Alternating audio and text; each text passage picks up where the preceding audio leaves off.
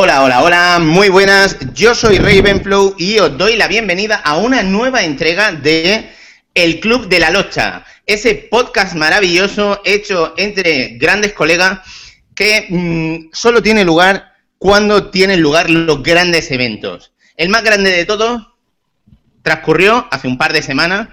Hemos tenido tiempo de hacer la digestión, hemos tenido tiempo de ver también las consecuencias de WrestleMania 31 y hoy nos juntamos en una nueva entrega del Club de la Lucha, la quinta ya, para pues saborear lo que es la magia del deporte de entretenimiento o básicamente la lucha libre, el wrestling o como salga de las pelotas llamarlo.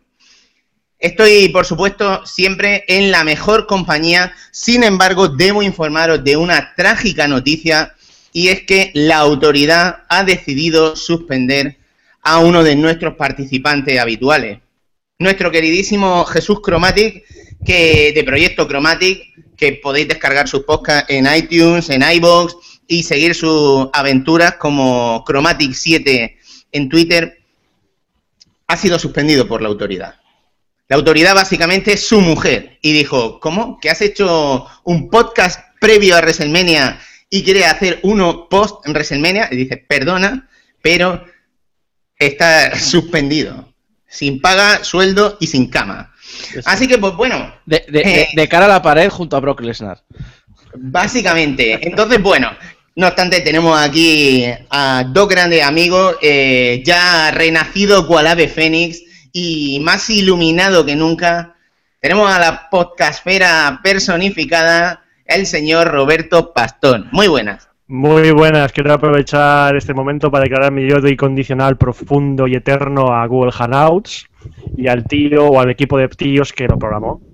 Porque, madre mía, madre mía, no. Digno de, digno de hacer un F5 a cada uno, ¿eh? un F5 a cada uno. Vamos. Creo que no he pedido perdón más veces en la vida. Y, fíjate, en fin, era, era una situación incómoda en la que vivimos en el previo a WrestleMania pero bueno, aquí estamos para seguir saboreando ese evento. Mm. También tenemos a Isaco. Hola, buenas Isaco, ese, esa leyenda de, también del mundo del podcast. Ahora también podemos disfrutar sus aventuras en Game Exploitation. Eh, ahora después cuando hable podéis fijaros en el nombre de su canal. Os podéis suscribir también saco di algo que vean el nombre. Está aquí abajo, está aquí en youtube.com barra exploitation y bueno, Twitter, Facebook, web, gamesploitation.es, lo tenéis todo. Patreon, si queréis dar dinericos, ahí la, los pesetillas. Y bueno, sí, hola, que estamos aquí ya. De hecho, hoy tengo día de trabajo, trabajo, porque ha sido un. Venga, voy a grabar esto para el canal. Ahora tengo directo con el Club de la Lucha. Luego tengo directo con Streamcast. Luego tengo guion de Game Over. Hoy es día de podcast y YouTube y de todo. No paro. Día apoteósico, pero es lo que tiene tener aquí eh, a un profesional que, tiene más tablas que las mesas de la vieja ICW. Por favor. Entonces, pues bueno. Eh, este showman va a estar con nosotros degustando lo que fue WrestleMania. Y hoy también contamos con el negro de Cartagena, SV o Lulilol, como media manager. En el anterior programa vimos que para estar más relajado y poder estar hablando sin problema, queríamos contar con, con la presencia de alguien que fuese leyendo los mensajes que nos dejáis los espectadores y la gente que os gusta este programa. Entonces, mm, ya que lo tenéis aquí, vamos a hacer que trabaje como un negro y, dejad vuestros mensajes para que luego él los vaya leyendo. Además, también eh, lo tenemos controlando ahora mismo el Twitter de arroba confesiones de 1J, desde el que podéis retuitear eh, pues, las cosas que vaya poniendo este hombre, si es que tienen sentido. En fin, Sergio, ¿cómo va todo? Buena presentación. Eh, también tengo que dar gracias a Proyecto Hombre por dejarme estar trabajando aquí para aprender a leer y demostrar que sé. Y, volver otra vez a mi color antiguo, ¿no? El negro. Estaba la cosa bastante mal y, nada. Todo lo que necesitéis, aquí estaré leyendo para echar una mano. en, realidad, eh, vosotros tres. Lo que pasa con, con SV es que mm, ha perdido el color porque ha pasado muchas horas en un sótano jugando a Bloodborne y se ha quedado pasmado de, los monstruos que aparecen por ahí. Me, quita la sangre y ya estoy aquí. Podéis seguir su aventura en YouTube también como Lulilol. También suscribiros. Roberto, ¿tú tienes canal para suscribirte también? Yo no tengo YouTube. Yo no tengo canal de. Yo tengo canal es el de la, la acequia de agua que pasa por aquí cerca de mi casa, pero ya está. No- es el mejor, nada. ese es el mejor. Ese no, no falla, espero. Está, está seco ahora mismo, pero bueno. Bueno, si os parece vamos a hablar de lucha libre y, bueno, dos partes en un principio, ya veremos a ver si somos capaces de llegar a la segunda. Esto eh, siempre nos presentamos los programas como en dos rounds y a veces nos cuesta llegar a la segunda, pero empezamos por la primera que es hablar de WrestleMania, ese gran evento que ha tenido lugar en el Levis Stadium, eh, eh, edición número 31. Yo no sé con qué expectativa ibais y demás, pero antes incluso de hablar del evento, tengo curiosidad para los espectadores que estáis ahora viendo y para vosotros. ¿Vosotros habéis hecho algo especial para ver WrestleMania o cómo lo habéis visto? ¿Lo habéis visto en el network? ¿Lo habéis visto acompañado? ¿O habéis abierto una cerveza especial? ¿O habéis preparado unas pizzas? ¿Habéis, ¿O habéis juntado con amigos? ¿O simplemente lo habéis tratado como un evento sin más? Que lo habéis visto como cualquier otro. Tengo curiosidad, entonces, si os parece, eh, pues yo qué sé, Isaco, a ver, cuéntanos, ¿tú qué has hecho? Yo lo he visto normal, sin, sin mucha... Más allá del hecho de mm, quiero verlo ya porque no puedo abrir blogs de wrestling, no puedo entrar en Twitter, no puedo hacer nada, más allá de simplemente conectar el ordenador a la tele grande y típico de programa de, de- de web de, de wrestling y lo, lo vi allí. Así que no mucho, no tuve mu- no tuve mucha ceremonia porque también es cierto que en mi círculo interno poca gente le gusta el wrestling. Así que Ok. ¿Y tú, Roberto, cómo, cómo lo hiciste? Pues yo lo hice con casi nocturnidad, porque como era, yo lo vi el lunes en diferido, vamos, y fue antes de empezar a trabajar, porque me- fue levantarme a seis y media y buscarlo, descargarlo y verlo más o menos tranquilamente. He reconocer que algunas partes, bueno, algunas partes me refiero al combate de divas, lo pasé rápido, porque me interesaba poco o nada. Y, pero nada, básicamente así es como veo todas las semanas el RAW. No, no vi, no hice nada especial, básicamente porque aquí en mi círculo es que no hay nadie que ha aficionado al wrestling aquí cerca. Entonces, Bueno, pues yo, sin embargo, debo decir que en mi círculo tampoco hay mucha gente que le guste el wrestling, pero yo le doy tratamiento a WrestleMania de fiesta de cumpleaños. Básicamente, yo invito, eh, compro cerveza, compro pizzas, compro roscas, compro patatas, almendras, salchichas secas, mm, cervezas de varios tipos, eh, M&M's, todas las guarrerías españolas que se os puedan ocurrir eh, y alguna alemana. Y, básicamente pues empezamos a verlo a las 6 y se acaba pues cuando se acabe. En mi caso, debo decir que el pre-show yo me lo vi y lo vi con un público diferente a, a las personas con los que vi WrestleMania. Yo me tuve que esperar al día siguiente porque mm, al día siguiente, ese lunes, trabajaba, entró a las 9.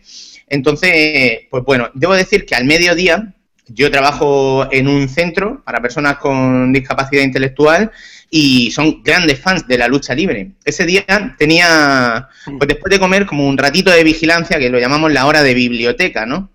Y en esa hora de biblioteca tenemos un montón de ordenadores, tenemos juegos de mesa, revistas y tal. Y el pre-show me lo vi con ellos. Además, como son muy fans de ciertos luchadores que no son los típicos, por ejemplo, de los usos, pues el pre-show me, lo vi, me lo vi con ellos y me vi pues esos dos combates, ¿no? Y ya posteriormente, a las 6 de la tarde, pues ya se abrieron las puertas del reino de mi casa, me fui directo y, empezamos a ver el evento. SV eh, vino también, se unió, y yo no sé si quieres comentar algo, Sergio, de qué te encontraste cuando viniste. ¿Tú te esperabas que iba a ser eso así o qué? La verdad es que no, como nunca lo he visto nada, yo me esperaba que era un, un- escenario pequeño, un ring cerrado, prefiero muy, muy, como lo, lo típico que veíamos antes en, en Telecinco, ¿no? Es decir, imagínate de hace cuánto tiempo no veía nada parecido. Y, y me, me impresionó dos cosas, el- lo que es el, que se hiciera un estadio tan en grande, ¿vale? Y que luego fuera también de día. Sí, sí, eso lo de, de día, ahora después lo podemos comentar si queréis, porque me parece una cosa muy diferente con respecto a otros WrestleManias. Pero bueno, decir ya como última nota así personal, os recordamos que podéis dejar aquí vuestros mensajes y contarnos estos marujeos. Que como parte de los invitados estaba SV y, su novia.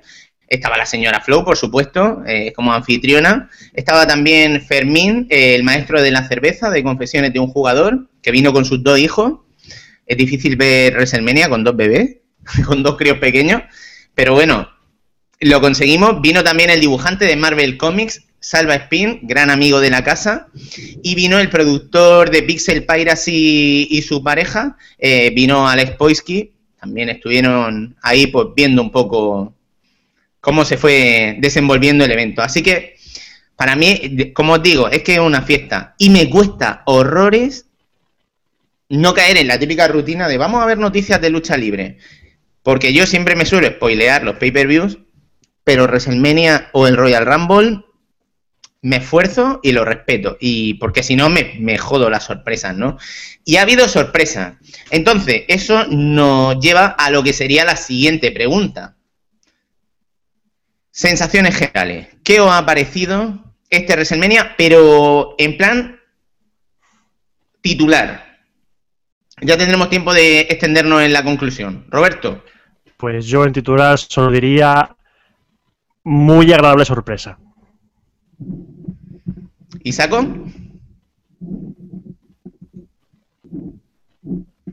Ahí, saco no se le oye. ¿Y saco? Un gran WrestleMania. Ahí está. Es que lo había quitado para que no hace ruido. Me he olvidado. Eso, un gran WrestleMania. A pesar, a pesar de la pésima promoción de este. Ya. Eh, precisamente eh, he hablado un poco con, con Chromatic antes de que entrase en efecto su suspensión y, me ha dejado algunas notas. Eh, por, él dice que el pay-per-view le gustó bastante. Dice, no sé si por calidad o porque era muy pesimista y me esperaba la peor, me, esperaba peor cosa. Nos sorprendieron en algunos momentos, como el final del evento, por ejemplo, ¿no? Luego os iré leyendo más comentarios que nos ha dejado, pero básicamente yo creo, además lo comentaba ahora con la señora Flow antes de grabar, que ella pues se ha tenido que zampar, independientemente de quién viniese a las fiestas de WrestleMania, se ha tenido que zampar diversos WrestleMania. Y siempre decía, es que esto es una mierda, últimamente esto es una mierda, es aburridísimo, el Royal Rumble está mejor, SummerSlam está mejor, pero sin embargo, en este sí que dijo, oye, este no ha estado mal. Mi sensación, así, es como, no, ha habido ninguna gran decepción y todo más que correcto, pero nada sobresaliente. Es un poco la sensación, pero solamente con eso ya dice, hostia, es que empiezan a mirar combate por combate y ninguno brilla especialmente quizá, o sí, ahora después lo vemos, pero, pero ninguno decepciona tampoco del todo dentro de lo que son, ¿no? Una cosa que, que quiero también, antes de empezar a combate a combate, eso de que se hiciese de día, ¿cómo lo habéis vivido vosotros? Creo recordar que ya hubo un WrestleMania que empezó de día y se hizo de noche. Mm. Lo que ocurre es el que Miami, por ejemplo, el de, el de creo que hace dos años. El 24 también. Sí, bueno, eh, también. Pero el asunto fue que cuando vi que empezaba el show y era de día, pensé, esto será exactamente igual que aquel que vi que a la hora ya se empezó a hacer de noche y a las dos horas ya era completamente de noche y las dos últimas horas era de noche. Sí, sí, sí. Aquí no se empezó a hacer de noche, bueno, no era de noche y no era de noche del todo, era empezando a ser de noche hasta el main event prácticamente. Entonces me, sorprendió un, poco verlo tanta luz. Pero por el otro lado también tenía la mala sensación de los estadios abiertos de que no había ambiente y en esta había un ambientazo. O sea que, que como una cosa me ha compensado la otra, no, no me ha disgustado y en el fondo no deja de ser mucha luz. Sí, el tema de la luz, eso, el WrestleMania que mencionas creo que es el 28, el de Miami, que al principio se veía de día, pero luego a poco se hizo de noche. Claro, el, tema es que Miami está en la costa este y esa WrestleMania fue en la costa oeste, fue en San Francisco. Claro, hay, la diferencia horaria son tres horas, entonces tarda más en hacerse de noche. Entonces, solo se pudo ver un combate de noche que fue el main event. Y eh, había por el nidos de Reddit que decían lo peor de, de WrestleMania 31 es la luz del día. Porque la verdad es que no es que estropeó los combates, pero la entrada de Bray Wyatt y el enterrador las entorpeció un poco. O sea, tú Sí, prefieres ver al sí, sí. entrando con tanta oscuridad alrededor, que tampoco fue una entrada de, muy No. espectacular para ver ese enterrador, pero el tema de acompañar con la propia noche la entrada del enterrador en el ring era algo que se esperaba. Entonces, no quedó horrible, pero decías, ay, si hubiese sido de noche, hubiese quedado mejor. Yo estaba todo el rato dando por saco con ese tema, a los demás tampoco les afectaban mucho. De hecho, cuando hacían las perspectivas típicas, yo siempre decía eso y ellos decían, hostia, anda que el que haya pagado y haya hecho el viaje para estar ahí en el quinto capullo, que, que claro, siempre hacen la perspectiva desde arriba, dice, pero si no se ve nada, pero bueno, pero está en WrestleMania, ¿no? Yo lo noté, en los combates verdaderamente da igual, le da una sensación única, que no es la habitual, entonces, pues es WrestleMania, nos lo podemos permitir. En la entrada es donde más me dolió. Porque verdaderamente, a lo mejor, pues la de Sting, que tampoco fue la leche, Siete Noche quizá luce un poquito más, la de Triple H eh, con los Terminators quedó muy, quedó muy cutre, quedó muy cutre. No, no, no, no. Y de noche hubiese quedado igual de cutre. La, Pero la- de Triple es que H, de- había, había unos Terminators ahí, en plan muñequitos stand-up, con una base que quizá de noche, pues si sacan ahí un humillo, no se hubiese visto mucho. Eh, otras quizá hubiesen perdido. Luego, luego hablamos de cuál ha sido nuestra entrada favorita y todo eso, pero Bueno, hay una que creo que gana por mayoría absoluta. yo creo, ¿eh? yo creo que sí. Pero bueno, no- a- nos lo, reserve- nos lo reservamos para cuando llegue el momento. Em, SV, vamos a echar un vistazo a ver si antes de empezar combate a combate, si nos han dejado algún mensaje. ¿Tenemos algo por ahí? Vale, eh, tenemos ahora mismo, por ejemplo, en, en YouTube, que nos están siguiendo ya 11 personas. Eh, un saludo de parte de Miguel García, que por aquí se halla. Buenas tardes, gente. Luego Winter Will- Vila, eh, me estoy tocando, me alegro. Oh, me imagino que será el, el miembro de, de Topal Game. Eh, luego Adri Blanco, yo en esto no podré quedarme mucho rato, pero desde aquí mi apoyo un día más.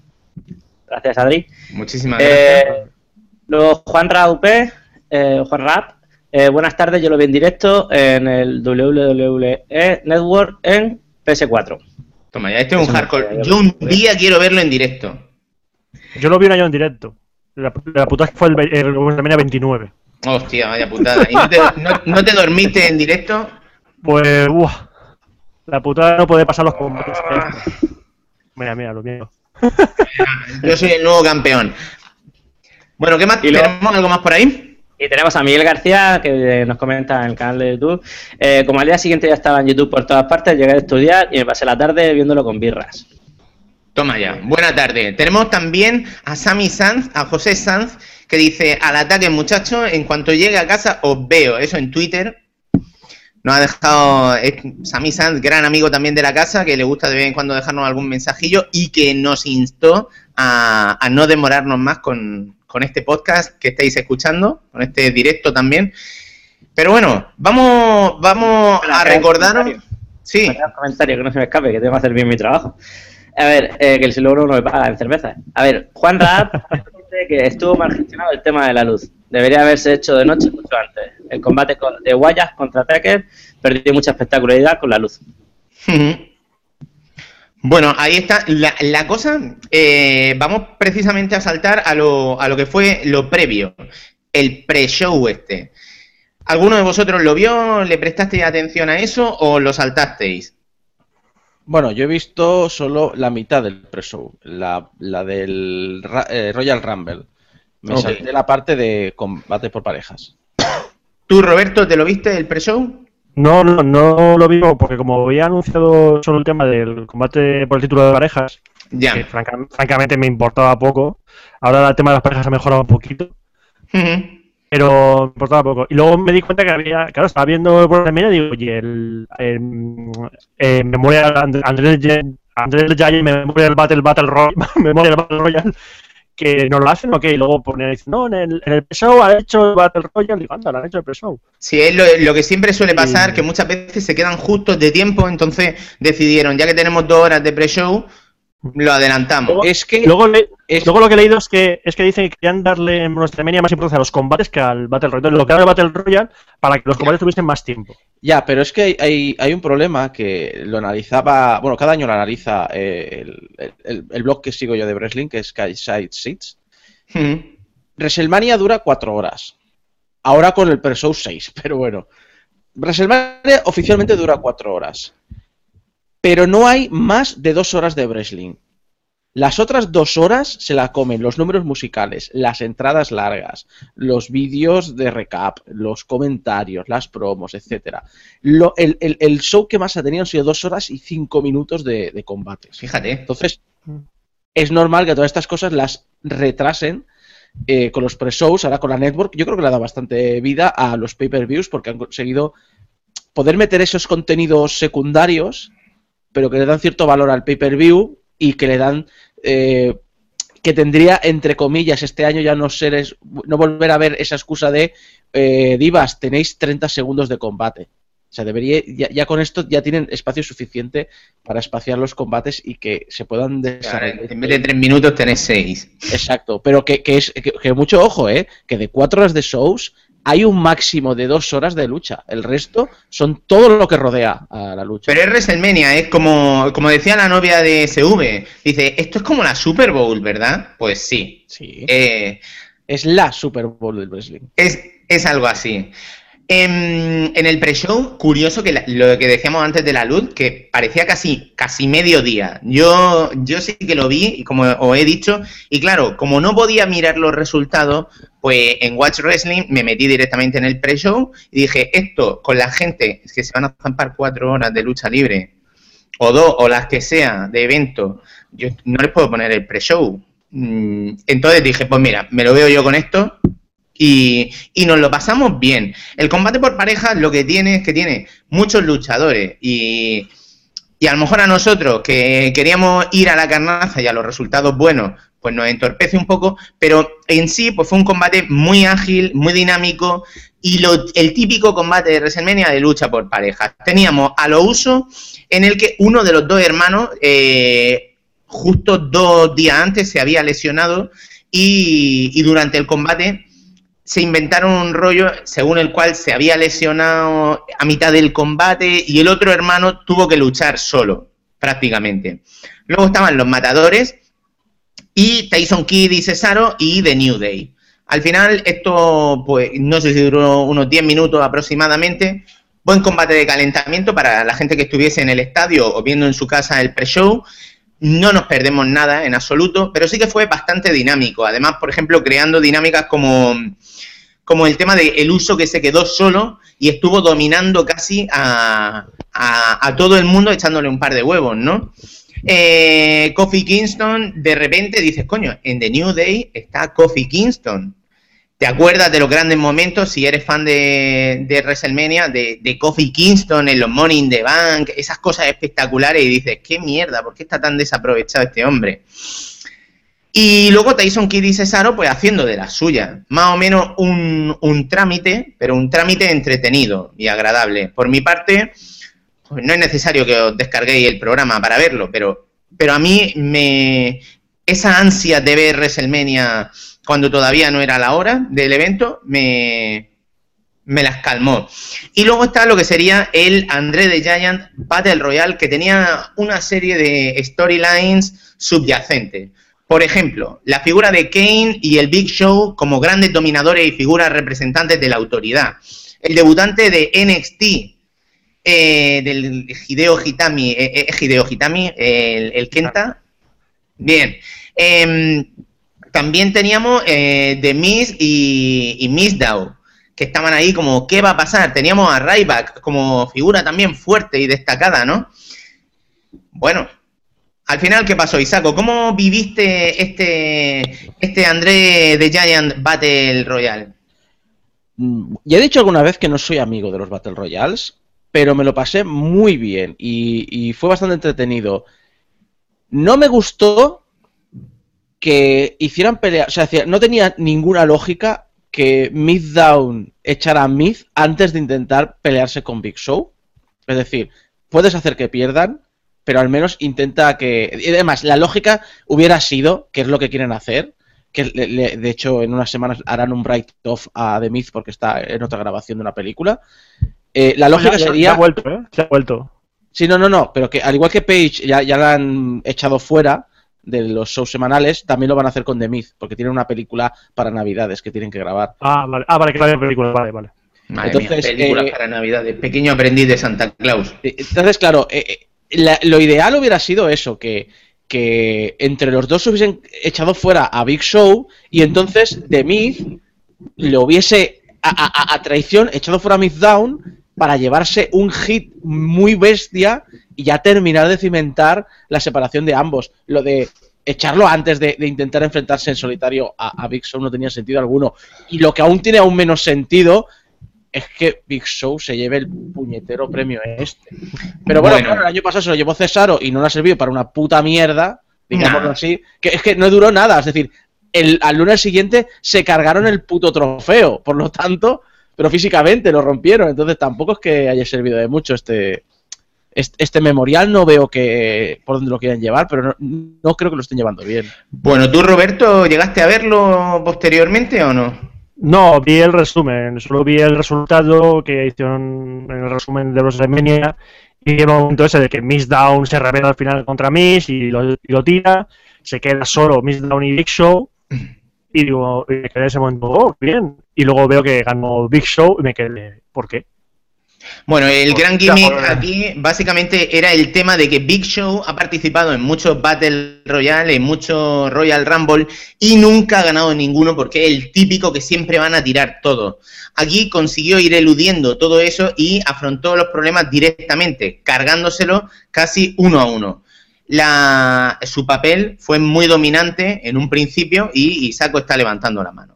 que, que, que se me ha olvidado un par de detalles. Primero, me ha jodido mucho que, lo rápido que se cargaron el Axelmania. Y, seg- y segundo, a Hideo Itami se merecía más rato. Se merecía más rato en... No te A digo que, que hasta final, no que sea de los cuatro... No, no. Pero al menos a, me- a medio Royal tendría que haber... Yo pensaba que uno de los dos llegaba al Final Four, pero al final fueron por, por lo más conservador. En fin, muy dominante la figura del Big Show, que una vez más sale reforzado. De hecho, eh, Jesús Chromatic decía que por qué cojones le siguen dando cancha a- al Big Show. Dice que, que no lo entiende, le parece, le parece un poco decepción. Y también decepción en sí el hecho de que este combate fuese un kickoff que se perdió. Que es básicamente lo que habéis dicho antes, ¿no? Que, que, joder, que no estaba dentro del evento. Eh, como tenemos espectadores y tenemos gente ahora mismo que está disfrutando del Club de la Lucha, estaría interesante también saber si sois de las personas que visteis el pre-show o si pasasteis directamente a la chicha. Déjanos vuestros mensajes, vuestros comentarios y ya antes de comenzar con el gran evento, eh, Sergio, ¿tenemos algún combate por ahí? Digo algún combate, algún comentario. Espérate, está, me, ha acojonado, digo, a ver si está pasando por aquí atrás. Eh, en principio, nada, no tengo, no estoy viendo ningún comentario nuevo. Yo tengo uno nuevo, a lo que están diciendo. tengo uno nuevo de Juanra. Que es que como es YouTube ya sabéis cómo va con los comentarios. A veces tarda cinco minutos, a veces lo hace enseguida. Juanra ha dicho, lo ha ganado Big Show quizás como para un trofeo por su trayectoria. Por otra parte, está sirviendo para que el storyline de que la autoridad, que la autoridad todos ganaron en WrestleMania menos Kane por el posible turn face del demonio rojo. Que viendo el show de, de Raw en Londres, no, no, no, pi- o sea, pinta que va por ahí. Pero ya veremos, porque, insisto, Kane y Big Show mm, entiendo que estén de apoyo, que entiendo que estén para poner over a la gente, pero es que son casi, casi protagonistas en todos los episodios. Ya, ya. Pero bueno, El, el problema es que el problema que estamos teniendo con Kane y Big Show, a ver, hay que decir que Kane y Big Show, la trayectoria que lleva el WWE es increíble. O sea, se habla muchas veces de la trayectoria del de enterrador, con lealtad y no sé qué, pero estos dos eh, personajes debutaron casi a la vez que en el enterrador, o sea, un poco después. Y por ejemplo, en el caso de Big Show, desde que empezó en WCW, mm, todos los días. Y desde que se fue a WWE, todos los días. O sea, es un tío que lleva una dedicación al wrestling impresionante. Lo que pasa es que es un personaje que ya, ya no saben qué hacer con él. O sea, ya es un tío y dices, sí, es que se va, a- están reciclando storylines de que hicieron con él hace ya, no hace muchos años. Con Kane, con lo del Corporate Kane, hicieron una especie como de giro nuevo, de quitarlo del tema de el hijo del demonio y todo esto, y hacerlo de otra manera, pero es que al final vuelven a, a, a ¿Sabéis no- Kane con máscara ¿Sabéis y- la putada? Los Kane con máscara, desde que le quitaron la primera, nunca han sido lo mismo. A mí, uno de mis Kane favoritos fue justo después de perder la máscara, en plan, demonio rojo, calvo, en plan, imparable. El monstruo rojo ese. Pero es verdad que, bueno, pues Kane es un veterano y sirve precisamente pues para dar vidilla. Lo bueno es que como son grandes y tienen mucha trayectoria, y tampoco atléticamente no necesitan grandes requerimientos pues, para poner a gente nueva mm, en shows, over, como tú dices, para darle tabla y experiencia, pues El problema, el problema es que eh, los están poniendo mucho los main events. Y sobre Sí. todo eh, jun- juntos, en plan 3 contra 3, 2 contra 2. no sé qué. Y el problema es que, a ver, están mayores. Tienen ya cerca de los cincu- eh, más de 45 años por ahí. Y son, y aparte de su estilo de lucha es eh, over, o sea, no son, al- no son eh, ágiles, son unas bestias inamovibles.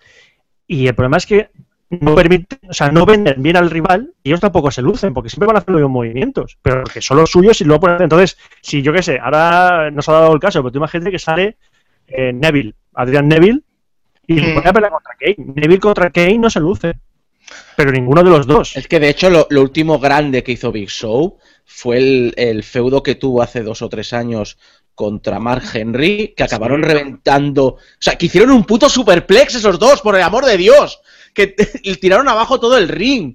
Pero es- Y- es- eso y- fue la último gran grande de, de este hombre. Ese fue su momento, un momento ágido dentro, pero claro, y aprovecharon el tema, y Big- aunque ya lo habían hecho antes con Lesnar y Big Show, pero dijeron, oye, mm, ¿qué podemos hacer? Mira, vamos a reventar el ring. Pues son dos bestias enormes, vamos a reventar el ring. Dice, bien, eso está bien, Sí. eso está bien, pero no puedes poner un, un tío que va a correr y contra Kane y Kane va a hacer lo mismo de sacar la garra, cogerlo del cuello, eh, slam. Sí. O, eh, o va a salir este, viene Big Show, knockout.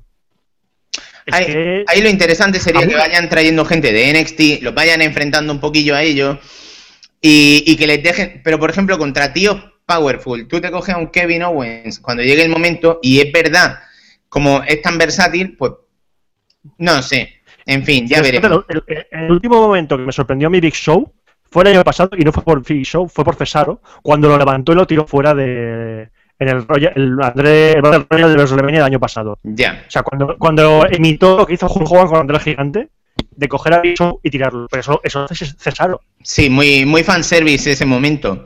Bueno, si os parece, vamos a comentar a lo que fue. Vamos a comenzar ya con lo que fue el show en sí.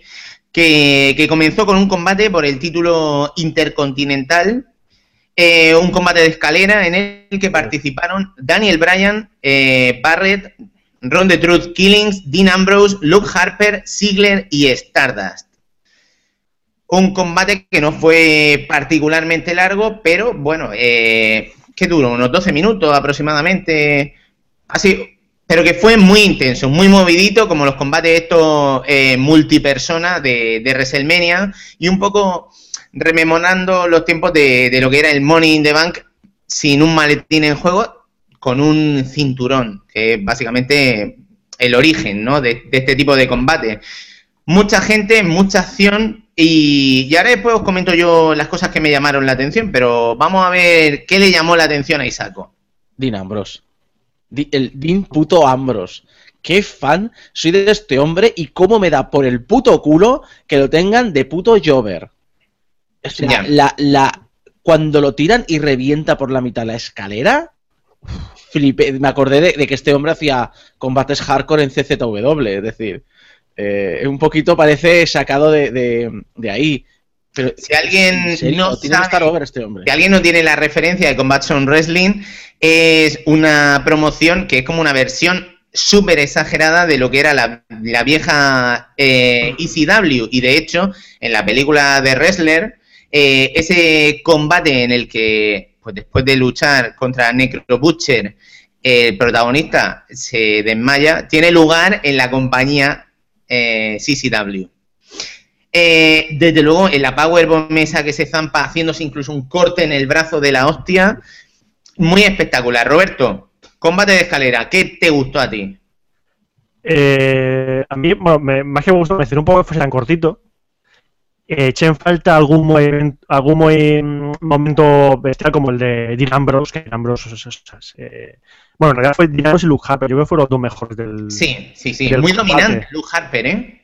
Luke Harper está sorprendiendo muy bien, o sea, ya tuvo su, su combate contra, de escalera contra Ziggler en TC, y fue un buen, fue el mejor combate de la noche, la verdad. Y este fue un buen combate para iniciar el evento. No fue un ladder match memorable. o sea, no, no es increíble para, para anotar los valores de la historia del wrestling, pero fue un buen combate para calentar el ambiente. Mm. Eh, me hizo gracia el momento final de Ziggler y Bryan arriba de la escalera a cabezazo limpio. No me gustó ese momento nada. Me pareció. mm, me dio vergüenza ajena que fuese tan largo. Eh, es que no. Hombre, era Eh, más, era más simbólico que otra cosa, porque había habido una semana que querían enfrentarlo a los dos. Eh, de alguna manera, entonces que hace como dejar claro en el combate que son como iguales. Están dos luchadores que están, que son muy buenos, que el público los quiere mucho, pero la compañía no los, no los Pero hubiese proporciona. preferido que se pegasen puñetazos, patadas sobre la escalera. Pero es que la lucha de cuernos duró demasiado. Y yo no sé si os, si os han pegado muchos cabezazos. Pero es que tantos cabezazos así seguidos, mm, eso no le sienta bien a nadie, ¿eh? Díselo a Bryan, que lo han quitado de la gira europea ahora, que parece que está... Es, es que me parece una cagada. Es que no tiene sentido es que- hacer eso. Eh, está jodido del cuello y de hecho en el, en el show de Raw los rumores dicen que era Daniel Bryan el que tenía que ir a luchar contra Cena, pero que le han retirado porque no, o sea, no, o sea, no tiene una, co- una contusión y por eso salió improvisadamente. Pero bueno, es que yo, creo que Salió en el fue... último momento pero- Pero creo que fue, creo que fue en el SmackDown, después de WrestleMania, el combate contra Sheamus, Mm. le abrió la frente Sheamus a Bryan de, una, de un golpe. O sea, dicen que se quejaron mucho de Sheamus porque fue demasiado bestia. Sí. Y a Bryan le, le- le abrió la frente por la mitad, ¿eh? O sea, Pero- hay un vídeo de cómo, que- de cómo le costó el corte porque le dio una buena hostia. Oh, pero ojo, ya ya digo que ojo que, que Brian ya había advertido y los médicos le advertían que la recuperación no era del, o sea, no estaban del todo seguros que estuviera recuperado y parece ser que no lo está. Bueno, si se tiene que tomar un tiempo, un par de meses antes de ponerse bien, mejor son un par de meses que un par de años. Ya, pero Entonces- majón. Vamos a ver, vamos a ver no obstante qué pasa. Cosas así curiosas, escaleras con purpurina también. Sí. Ah, sí. que perdía- que perdían los cristalitos y la purpurina casi a cada segundo. Y, y bueno, muchos momentos, por supuesto, típicos de los combates de escalera, que eran cuando le hacían los finishers a todo el mundo sobre la escalera, ¿no? Combate entretenido, eh, estupendo para ir calentando el ambiente.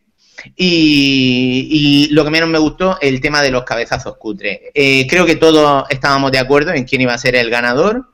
Sí, estaba Y- claro.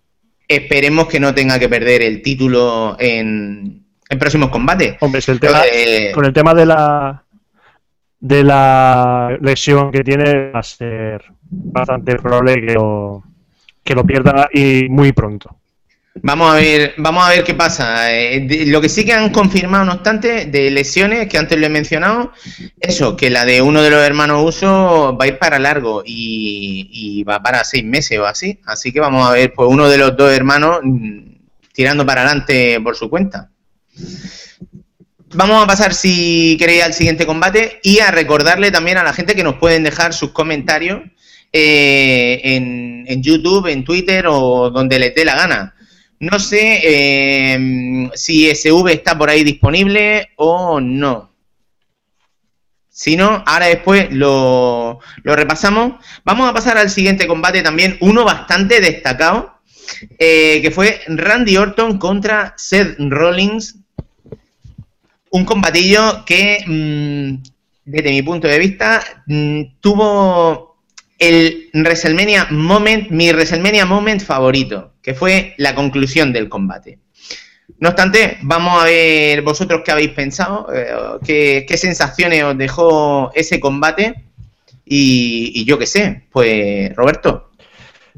Bueno, me, me perdido porque lo estaba viendo, estamos hablando de Orton contra Rollins, ¿no?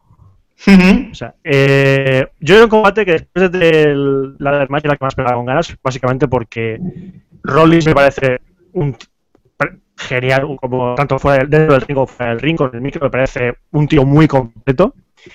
Y, y yo sé que a Randy Orton cuando le da un buen rival hace locuras y en este combate lo demostró, o sea, hace cosas muy bestias. Fue un combate muy, muy rápido, o sea, y los dos no paran de moverse, no hubo tiempos muertos. Eh, y cuando estás viendo ese combate estás pensando, dice, ¿dónde va a meter el, el, el RKO Randy Orton esta vez? ¿Dónde lo va a meter? ¿Dónde lo va a meter? Porque es famoso ahora el, el RKO out of nowhere, Sí. que hace Randy Orton siempre a, a su rival. Y yo creo que en este combate se marcó un nuevo tope de arqueo o network porque esto de usar el finisher de Rollins como inicio, bueno, que, que el finisher de, de ese Rollins básicamente es que el otro está, está eh, casi en cuclillas con la cabeza baja, él salta, se apoya en su nuca y le aplasta la y le empuja la cabeza contra el suelo. O sea, aprovechar eso para elevar a Rollins hacia arriba y cogerlo en el aire con el arqueo y tirarlo al suelo Y salió con una fluidez y salió muy bien, o sea, salió muy bien. Y dices, Sí, sí, sí. "Ole", o sea, ese- se quedó todo el estadio como loco diciendo, eso sí que es un arqueo o nowhere, porque era. Y no me lo esperaba, o sea, eh, yo había pensado que no iba a meter Fue chulísimo, fue chulísimo. Fue impresionante. Yo le estaba viendo eso con la gente y fue como, coño, ¿habéis visto lo que ha pasado? y Saco, ¿qué te pareció el combate? Yo es que solo recuerdo ese final, el combate. O sea, me gusta mucho Seth Rollins, pero me pare- o sea, no tengo recuerdos del combate. O sea, que no, no me termino de llamar, menos ese, ese final espectacular. Que yo creo que esto es porque Seth Rollins es muy listo. O sea, ya hay una moda que es hacer GIFs de lo más espectacular de, de- de estos combates. Y yo creo que Seth Rollins eh, está combatiendo su. O sea, está haciendo su camino contra Vince McMahon, porque todos pensábamos cuando se disolvió The Shield que este era el que desaparecería. Ya. Este tío está haciendo, voy haciendo todas las cosas que sé que los jóvenes como yo le gustan para hacerme aquí imprescindible. Y eso, eso es un GIF de estos de, de los que se pasan por todos lados y que la gente comparte, etcétera, etcétera. Y aparte, técnicamente me pareció brutal y espectacular. Me pareció una, una mm, genialidad, porque es lo que dices. A mí el RKO es un golpe que lo tengo hasta asqueado. A mí me encanta. A mí, yo creo que es de mis No, finisher yo porque, porque eh, era el recurso fácil para todo. Pero es lo que dice Roberto, últimamente está siempre buscando la manera de, es que, de- de que este RKO venga de la nada. Y, y, o sea, hasta recuerdo, creo que le hicieron una vez un Attitude Adjustment y en el momento que sale disparado hacia arriba, se dio media vuelta en el aire, cogió a Cena y, lo y le hizo un RKO. Es decir, Sí. Sí, sí. están, últimamente están diciendo unos RKOs muy chulos y este fue impresionante. Y, y si no es el momento de WrestleMania de la noche, es uno de los Bueno, top 3. Está claro que hubo otro así muy, muy momentazo, pero para mí es como de, de finishers y de acciones atléticas en el ring, mi favorita. Em, como, como yo lo veo un buen athletic display, ahí un buen show. Un- los dos demostraron que están ahí por un motivo. Randy dominante, Randy muy correcto, haciendo RKOs por doquier. Los, los tipos, los, los J&J Security, los, los- no, coño, los, Noble and Mercury Security. Jover and Jover Security. Se cartel. sus RKO, algunos out of nowhere también, porque uno creo que fue desde la tercera cue- cuerda, hizo un salto y el Randy dijo, "Tss, ven para acá. ¡Pum! Eh, no se pasaron tampoco con ellos, simplemente los sacaron cuando, pues lo típico, cuando tenían que zamparse el RKO.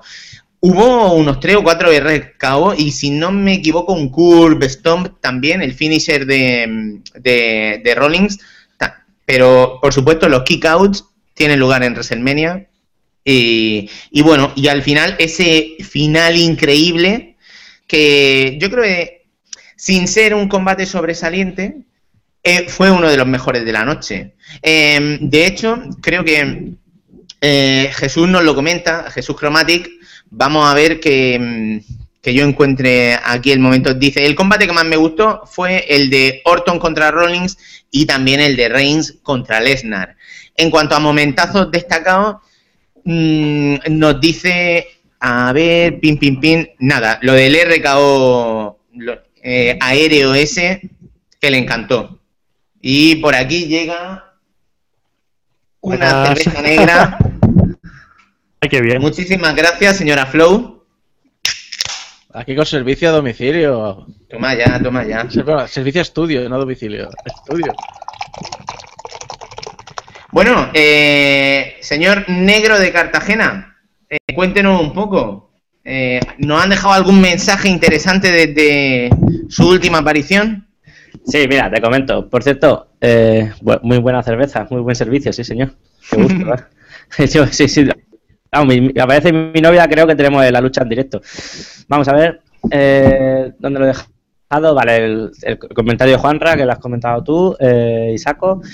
Y entonces ya directamente, Miguel García dice directamente a la chicha, hace unos 15 minutos cuando habéis empezado a hablar. Sí, él Juanra no vio después- el, el pre-show.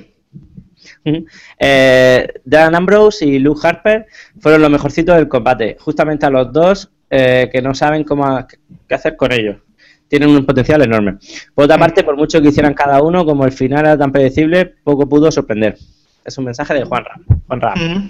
Luego Mil García también nos comenta, yo es que ya no puedo opinar, y Saco lo ha dicho todo. Eh, Dan Ambrose eh, me flipó demasiado en ese combate. Y luego otra vez Juanra nos comenta, de hecho a Brian lo han retirado de la gira europea, a ver qué pasa. Sí, pues, esperemos que, que no sea nada. Bueno, pues con- ¿Qué ha pasado? el combate más largo de la noche. Ahora. El combate más largo de la noche fue eh, Triple H contra Sting.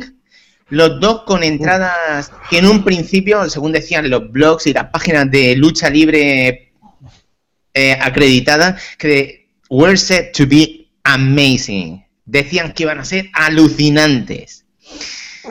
Y no sé si alucinantemente cutre sería. A, a ver, aquí me voy a, me voy a autoimponer, me voy a autopillar la palabra, Venga. porque mm, me moló. A rasgos generales, me moló. Menos la entrada de, de- de Triple H, por favor. O sea, Fue, muy salido- hortera, fue muy hortero. o sea, querían que fuese matadora, porque además está- estaba hasta el Schwarzenegger, porque además era promoción oficial de Genesis, A mí eso sí me moló. pero es que ha salido hasta en Bochamania. La de Triple H.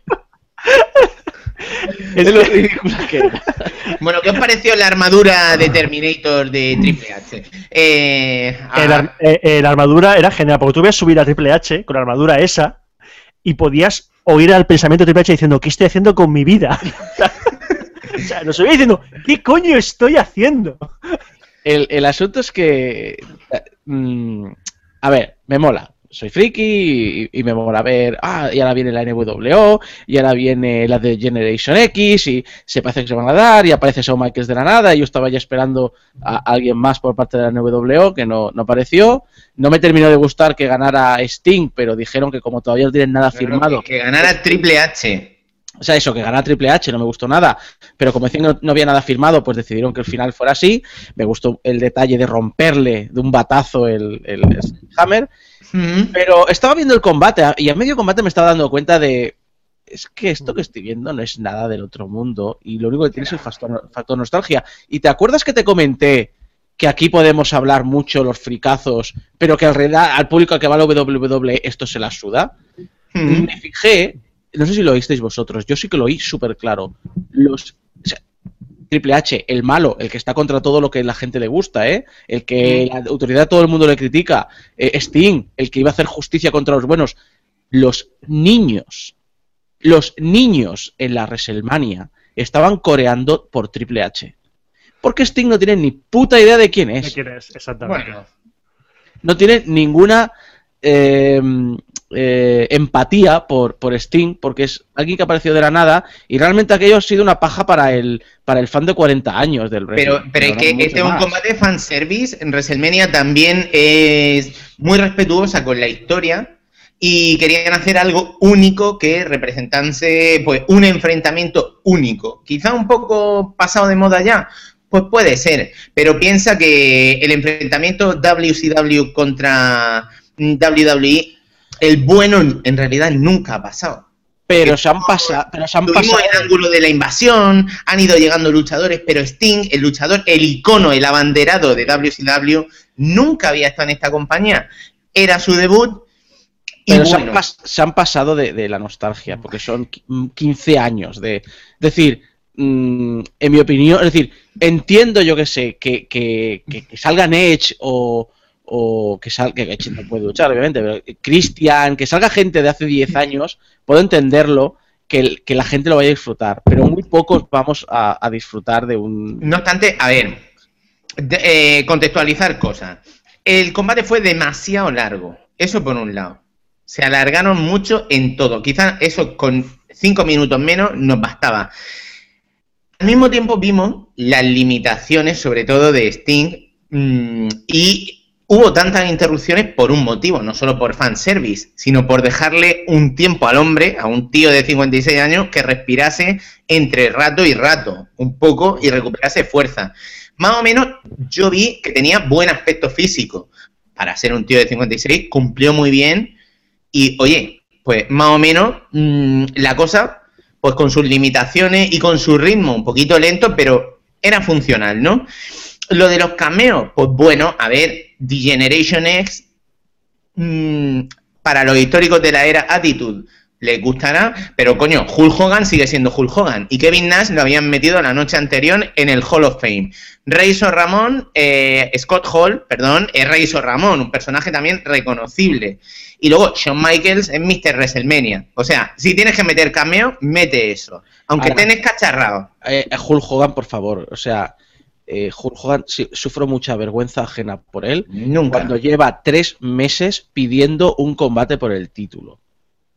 No, eh, ahora ya ha empezado. Pero si no ahora- puede, tío. No ahora, puede. ahora ya ha empezado a meter o un combate por el título o un combate de despedida en la WrestleMania 32. Digo, no, tío. Ni lo uno ni lo otro, por favor, Hogan. O sea, que Pero aún tiene, así sigue. que tiene estando. 65 años, por favor. Que no. O sea, hasta Jerry Lawler te, te- te- te- te es mucho mejor luchador que tú. Bueno, no, no me seas tampoco tan cabrón. Hulk Hogan es una figura histórica importante y oye, eh, yo creo que el combate, no obstante, fue lo que fue. Una cosa que sí que has dicho, a ti te gustó que rompiese el martillo. A mí no me gustó que el martillo pareciese de corcho pan. Eso es otra cosa. es que Porque el martillo se rompió así, ¡fum! Y dije, no puede ser, esto no está pasando. Eh, vamos a ver, Roberto, cómo lo vivió y después le preguntaremos a SV, porque él estaba precisamente en ese tramo y vio también mm, la entrada de Terminator. Que, claro, es interesante ver también cómo lo vive alguien ajeno al mundillo. Entonces, pues, por respeto, por jerarquía, vamos a ver qué nos dice Roberto y ahora después le preguntamos al negro de Cartagena cómo lo vivió. Eh, yo sobre este combate tengo varias cosas que decir. La primera es que Sting está demasiado mayor. O sea, Sting tiene 56 años. Y no solo 56 años que tenía Ric Flair. O sea, Ric Flair con 56 años te hacía el combate que hizo contra Shawn Michaels en WrestleMania, que fue impresionante. Sting llevaba demasiado tiempo sin subirse a un ring. O sea, estaba, se notaba, eh, se notó. Al principio, cuando veías que hizo una, un- una patada voladora, pues la gente gritando lo de You still got it", como diciendo, aún puedes, pero al poco, el hombre, no- el- al poco el hombre ya no sujetó, no aguantó y, y fue Triple H que tiró del combate, del combate. Hasta que el momento que entró la The Generation S y la NWO, eso es lo segundo que, que decir, que fue, en realidad el combate fue una especie de representación de la historia de, la, de los Monday Night Wars. El- la- o sea, es em, poner como identidades de, de WWE a Gener- Generation X y de la WWE a la NWO. Es un combate que si hubiese sido hace 15 años hubiese sido la hostia. Eso mismo, hace 15 años es se cae el estadio. Lo máximo, lo máximo. O sea, lo máximo, lo máximo. Evento De hecho, estelar de WrestleMania. hay mucha gente que no sabe que en el 2002 la NWO entró en la, en, en la WWE. Estuvieron poco tiempo y claro, la gente se quejaba. Claro, en ese momento la WWE tenía a The Rock, tenía a Steve Austin y dices, hostia, pues debería haberle luchado la NWO contra esta gente. Y de hecho lucharon, era un Raw. Pero fue todo muy lamentable, fue muy mal gestionado, nunca... O sea, es que es increíble cómo fue un combate, o sea, un combate desaprovechadísimo ese, y ahora ha parecido que querían hacer como la en- enmendar aquel error, es decir, vamos a poner ahora a esta gente, y dice, pero esta gente ya no está para luchar. El único que estaba para, para pelear era Billy Gunn, pero porque es un hombre que no ha dejado de, de entrenar. Ahora es Mm. entrenador en NXT y se, el hombre se mantiene. Triple H también estaba para luchar porque el tío no ha parado. Pero es No, que no. Scott Hall, evidentemente, no estaba. Kevin Nash sí que podía, sí que estaba. O sea, Kevin Nash ha mantenido la forma. Kevin Nash está Pero- mayor. Si no lucharon, en realidad salieron, hicieron una aparición, Ya. un par de castañas y fuera. Exactamente, Em, pero fue. Si hubiese sido algo más, pero básicamente fue un combate de, his- de historia pura y dura más que de, de, de habilidad en el ring. Fue muy partido. Bueno, fue lo que fue. Por mi parte no sobró. Y, y lleno de sorpresas. Cuando apareció Shawn de la nada, fue como, oh, Shawn Michaels. Yo quería que ganase Sting, pero bueno, ya está. Em, Todos queríamos que ganara Sting. Claro. Eh, Sergio, señor Lulilol, señor SV, ¿cómo viviste, mm, en primer lugar, lo de la puesta en escena, eso de Terminator y tal? ¿Cómo? Eh, a ver, eh, llama la atención, ¿no? También hablo por mi parte por parte de mi novia, ¿no? De que la fuera era la primera vez que. Feo, son dos puntos de vista, ¿no? Una- un aficionado de, de joven a ver esto, que ya no lo es, y luego otra persona que, que no entiende el concepto de, de la lucha libre, ¿no? Eh, nos llamó la atención el que fuera tan. Pero tan. Joder, ¿cómo se dice? Muy artístico, ¿no? Eh, pero luego era muy cutre, para mi punto de vista. El, el. ¿Cómo llamarlo? Disfraz. Es que no sé. no quiero Lo de- Sí, ¿Vale? Después hay otras cosas mucho mejores, pero lo que es el, el puesto de la puesta en escena de Terminator fue un poco Raro. cutre. A lo mejor, a lo mejor era porque estaba, como habéis dicho antes, por la luz, ¿no? Hubiera quedado mejor de noche, pero lo que es el disfraz, lo que es el, el conjunto un poco cutre. Luego, Pero luego, luego- luego lo que es la lucha, fío, mm, gracias a que tú estabas comentándome de que iba un poco el tema, esta, era interesante.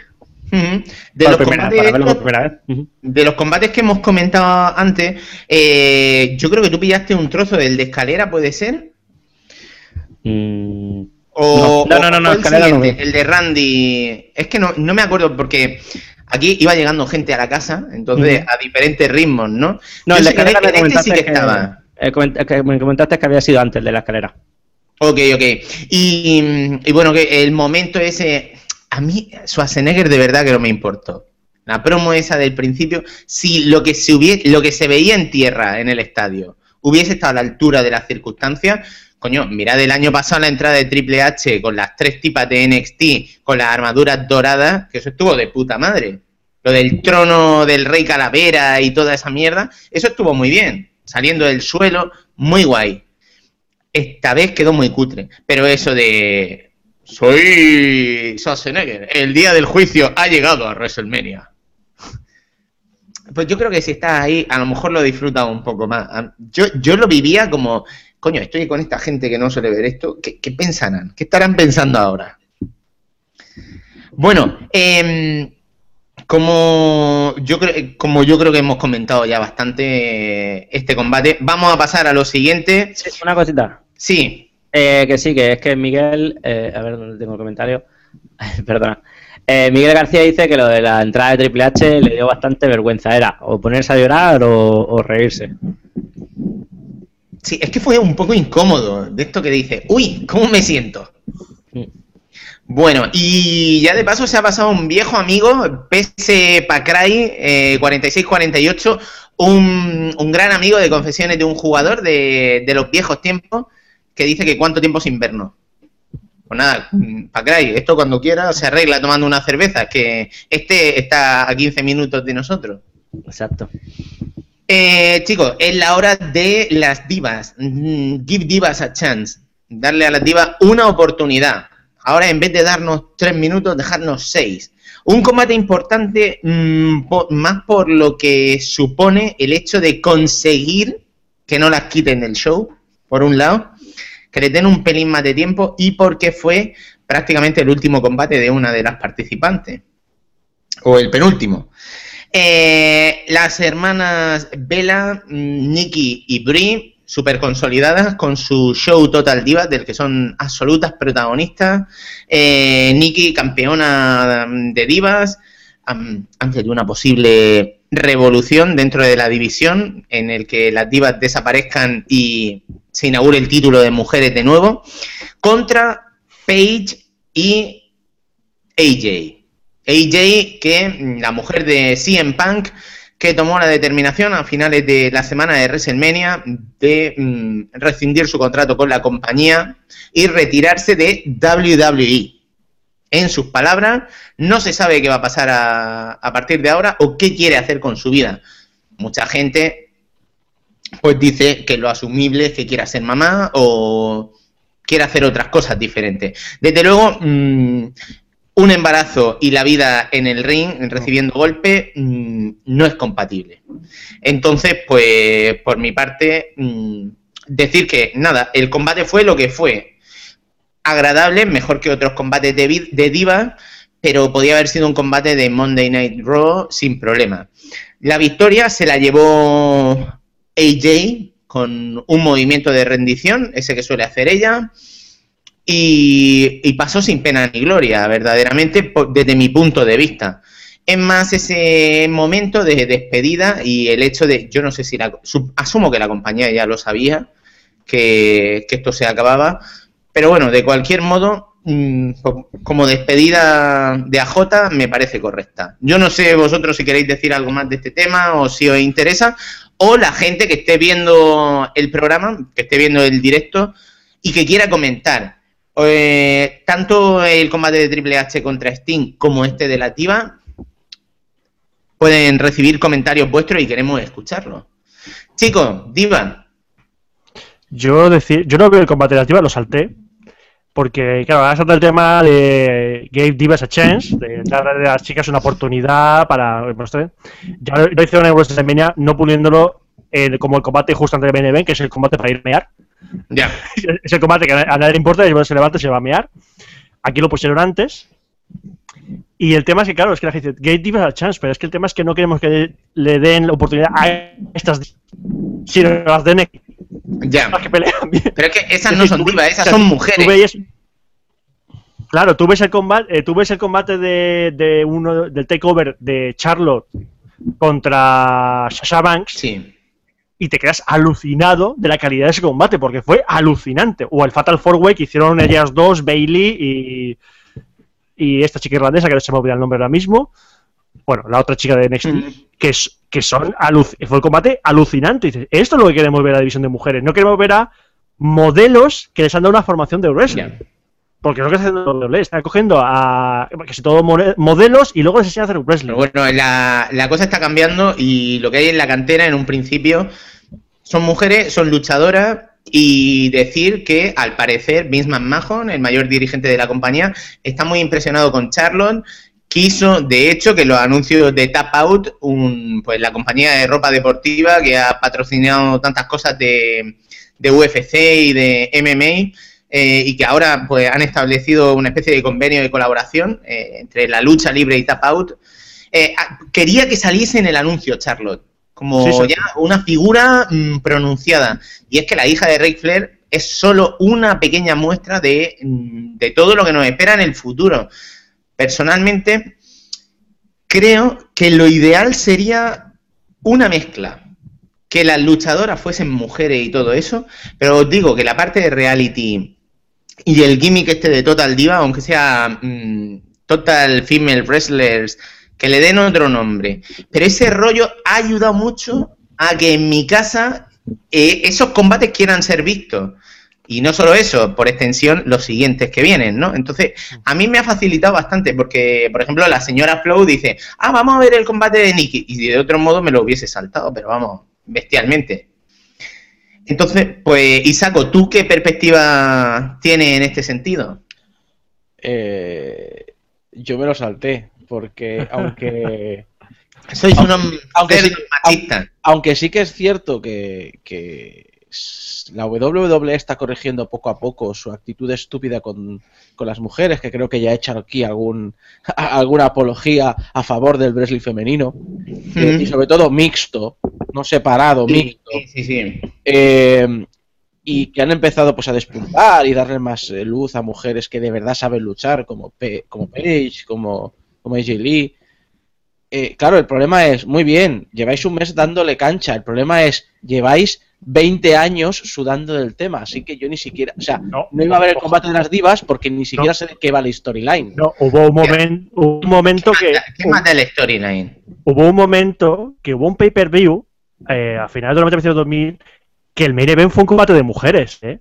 Claro, eran Trish, Trish Stratus y me parece que la otra era Alita. O sea, No, pero eso no fue un pay-per-view en realidad. Fue, a ver, eso fue eh, un Monday Night Raw de la era Attitude. O sea, me suena bien, eh, eso, era un- eso era lo que ahora mismo parece que está despuntando en NXT. O sea, Sí. combates de mujeres, pero que tiene una calidad a la altura de un main event de hombres. Y luego Sí, está, sí. y luego está la otra tema de odio, odio a muerte la estética diva. Es decir, eh, La puta mariposa del cinturón. Eh, sí, eh, ay, ros- y son rosas, y vamos con tacones, y somos modelos, y eh, son guerreras. Es decir, hasta el más em, suave- o sea, hasta el más pijito de los hombres, como puede ser el eh, no me sale el nombre ahora, el, el que va con la en NXT con la cámara haciéndose selfies. Tyler Breeze. Ese- aunque hasta Tyler Breeze se quita la chaqueta y dices, coño, está fibrado, el coño, es un tío que me mete un puñetazo y me tira al suelo. Y con las mujeres menos tres o cuatro no tienen esa imagen. Y eso es lo que. Y eso es- Ojo, ojo y saco, que luego vas a un show de estos en directo y las ves delante Tienen brazos. y, se, Eh, y se te caen los huevos al es- suelo. vale, ¿eh? también es posible que, que la- el tema comparación engañe, porque estoy muy acostumbrado a ver a The Rock en, en WWE. Yo le veo y digo, es una persona grande pero normal. El otro día, ayer me fui a ver Fast and Furious 7. El hijo de puta es enorme, porque hacía años que no le veía al lado de una persona normal. Claro. Resulta que hace como dos personas normales. Y Roman Reigns le saca media cabeza a The Rock. O sea, es decir, es una barbaridad. Pero que sí, que a lo mejor eh, si las ves en persona dices, coño, que son enormes. Pero la puñetera imagen que te quieren vender en la tele a mí me repugna mucho. Y creo que eh, eh, este año empezaré a ver ya wrestling femenino, pero obviamente creo que también necesita este tiempo de ir evolucionando lo que tienen y ver cómo lo desarrollan y ver cómo lo mejoran. Y creo que es el, el- el tiempo que me está faltando porque en los últimos meses algún combate femenino de la WWE he empezado a ver y eso ya es algo Ya, siendo la ya, ya. Yo debo decir, por mi parte, que claro, el hecho de que de lo de ver Total Divas y todo eso, por un lado, os digo que ha ayudado a que esos combates sean vistos. Pero por otro lado, este año va a ser para mí uno de los años más importantes de mi vida.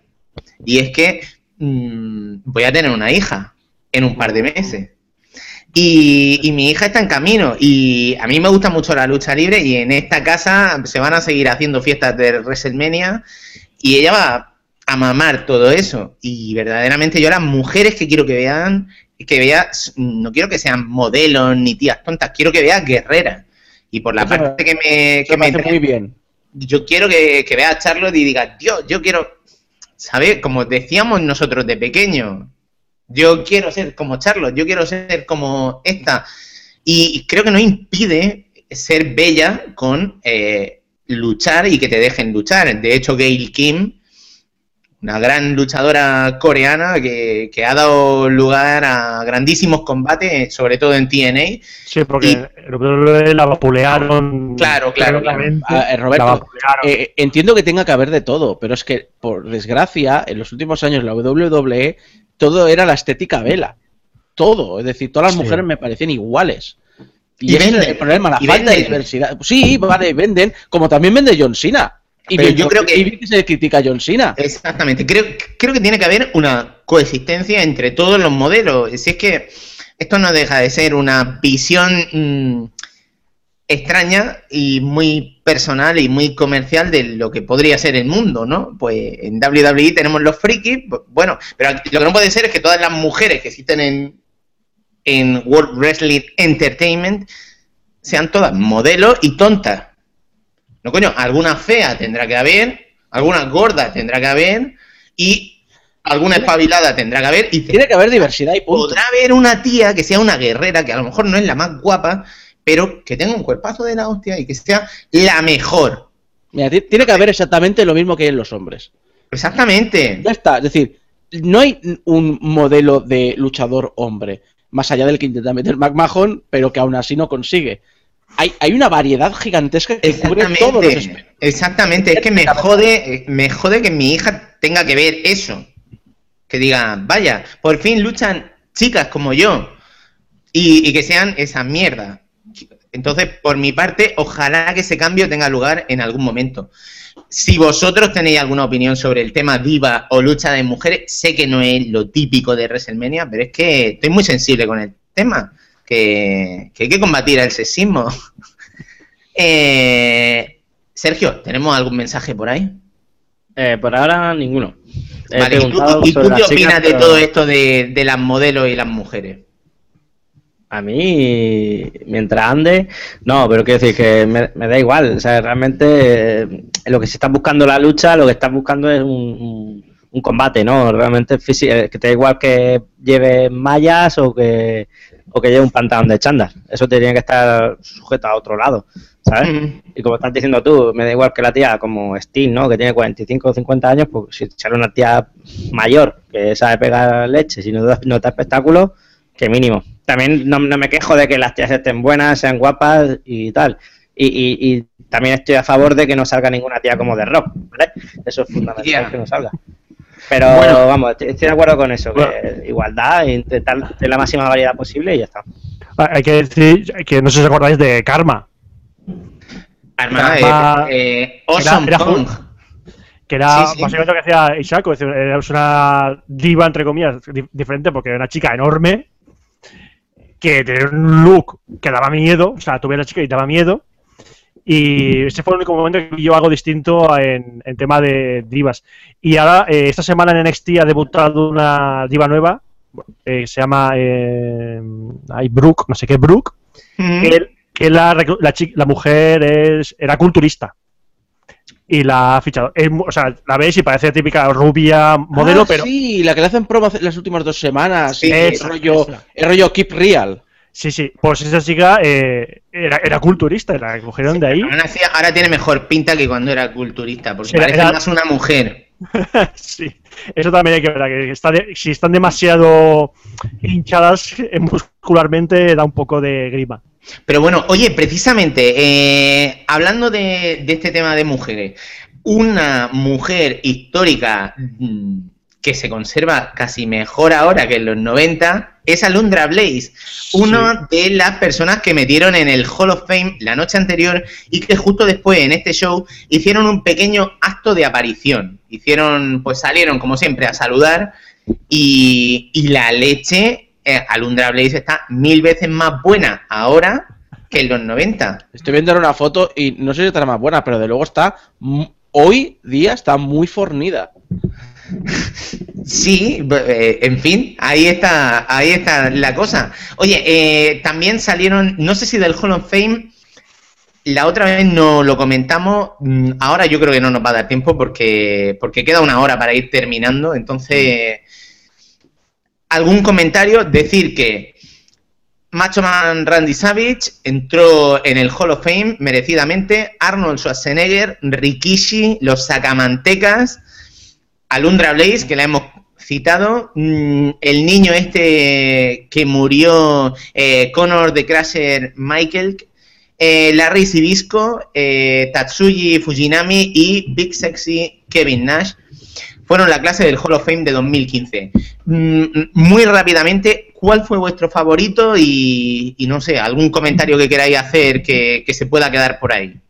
Yo, yo solo quiero decir que tenía era una injusticia que Macho Man no hubiese estado antes en el Hall of Fame. Sé que hubo ren- un poco de rencilla con la familia Pofo, que es la, el, el que salió a recibir el honor, fue el hermano de, de Randy Savage, evidentemente, porque Randy Savage murió en 2011.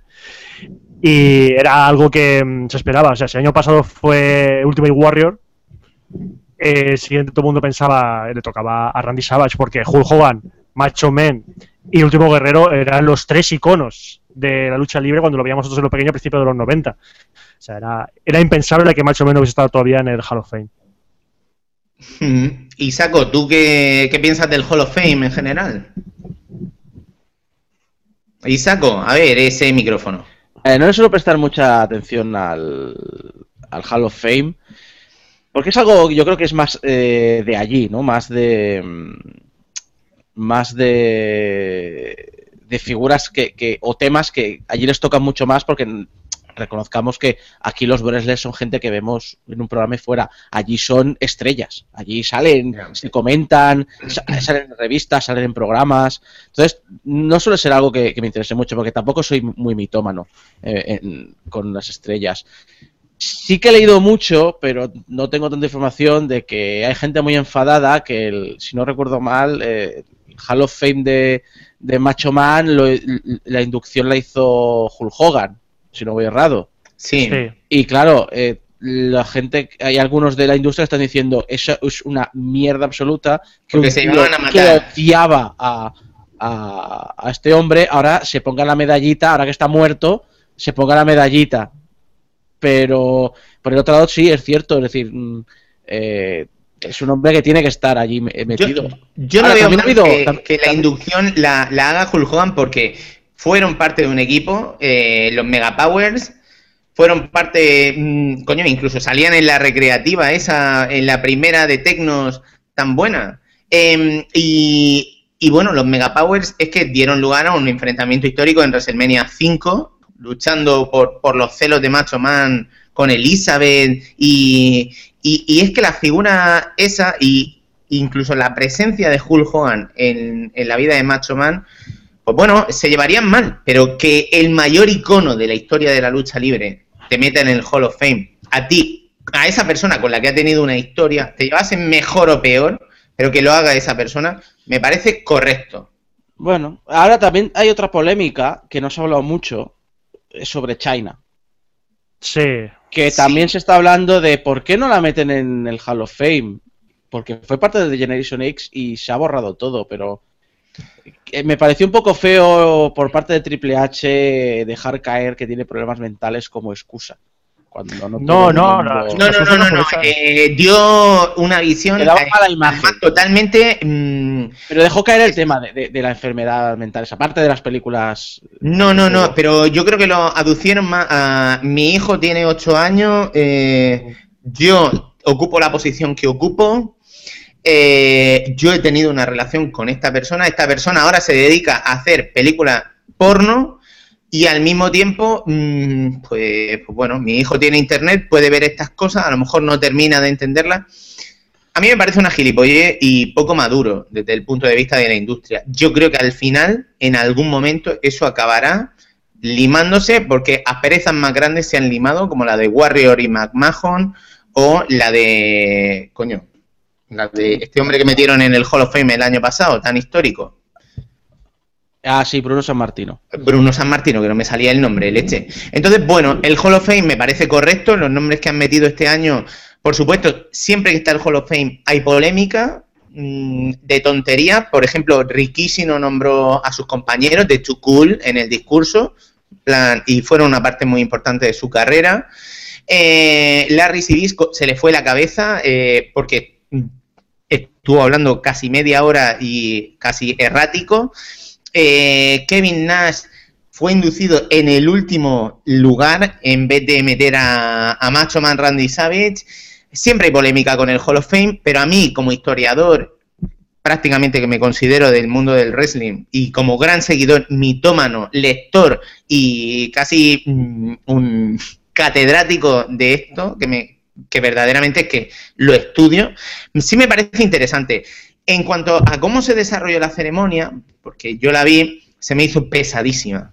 Muy larga, es verdad que tienen el WWE Network para extenderse el tiempo que quieran, pero los discursos, si los limitan un poquito más, no pasa lo que pasó, que las dos primeras horas se les fue la cabeza hablando muchísimo rato y luego le metieron eh, prisa a todo el mundo. Ya han dicho que, que están ya, que quieren Como mucho los tres horas. rumores, que los rumores dicen ya que eh, están mirándolo porque no les gustó nada y que probablemente lo que veamos el año que viene para empezar es que se, se, se reestructurarán las inducciones estas, las, los Sí, premios, sí, sí. las entradas al Hall of Fame por categoría, es decir, va a haber categoría menor y categoría importante.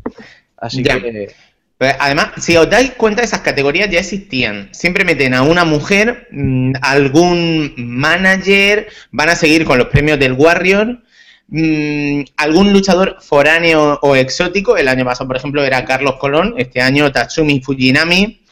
Algún, un par de luchadores así importantes y un celebrity. Y algún mid-carder que este año pues, le ha tocado a, Rikishi, ¿no?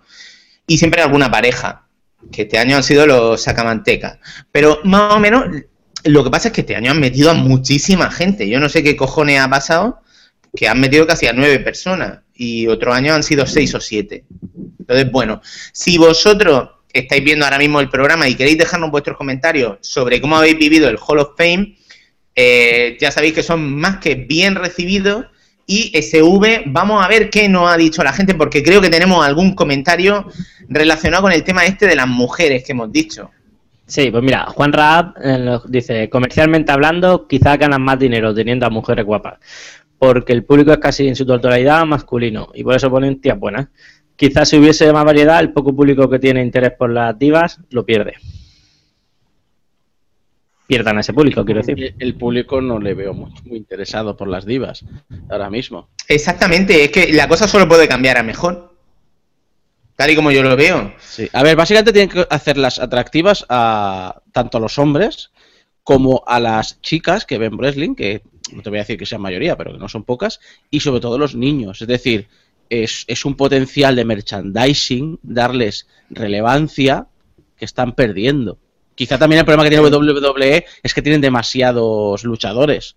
Pero, bueno, mira, hay una cosa que son los monstruos de toda la vida y es necesario tener una karma, igual que es necesario tener un Big Show, un Kane, que son los típicos bichos grandes y, y fuertes, porque sirven para crear contrastes, ¿no? mm, Al mismo tiempo, por esa, por la argumentación esa, yo lo que creo, entonces que eh, eh, a los gays les gusta más esto porque la mayoría son guapos. eh, Yo intentaría disociar y, y tirar más por, por la opción que hemos comentado. Pero es verdad que la mayoría del público es masculino, tampoco lo vamos a negar. Vamos a seguir hablando de combate. Y, y vamos a hablar de un combate gordo, eh, ese combate que yo anticipé hará casi medio año, que dije que iba a qué acabar cabrón, pasando. qué cabrón. Yo, yo no lo creía, ¿eh?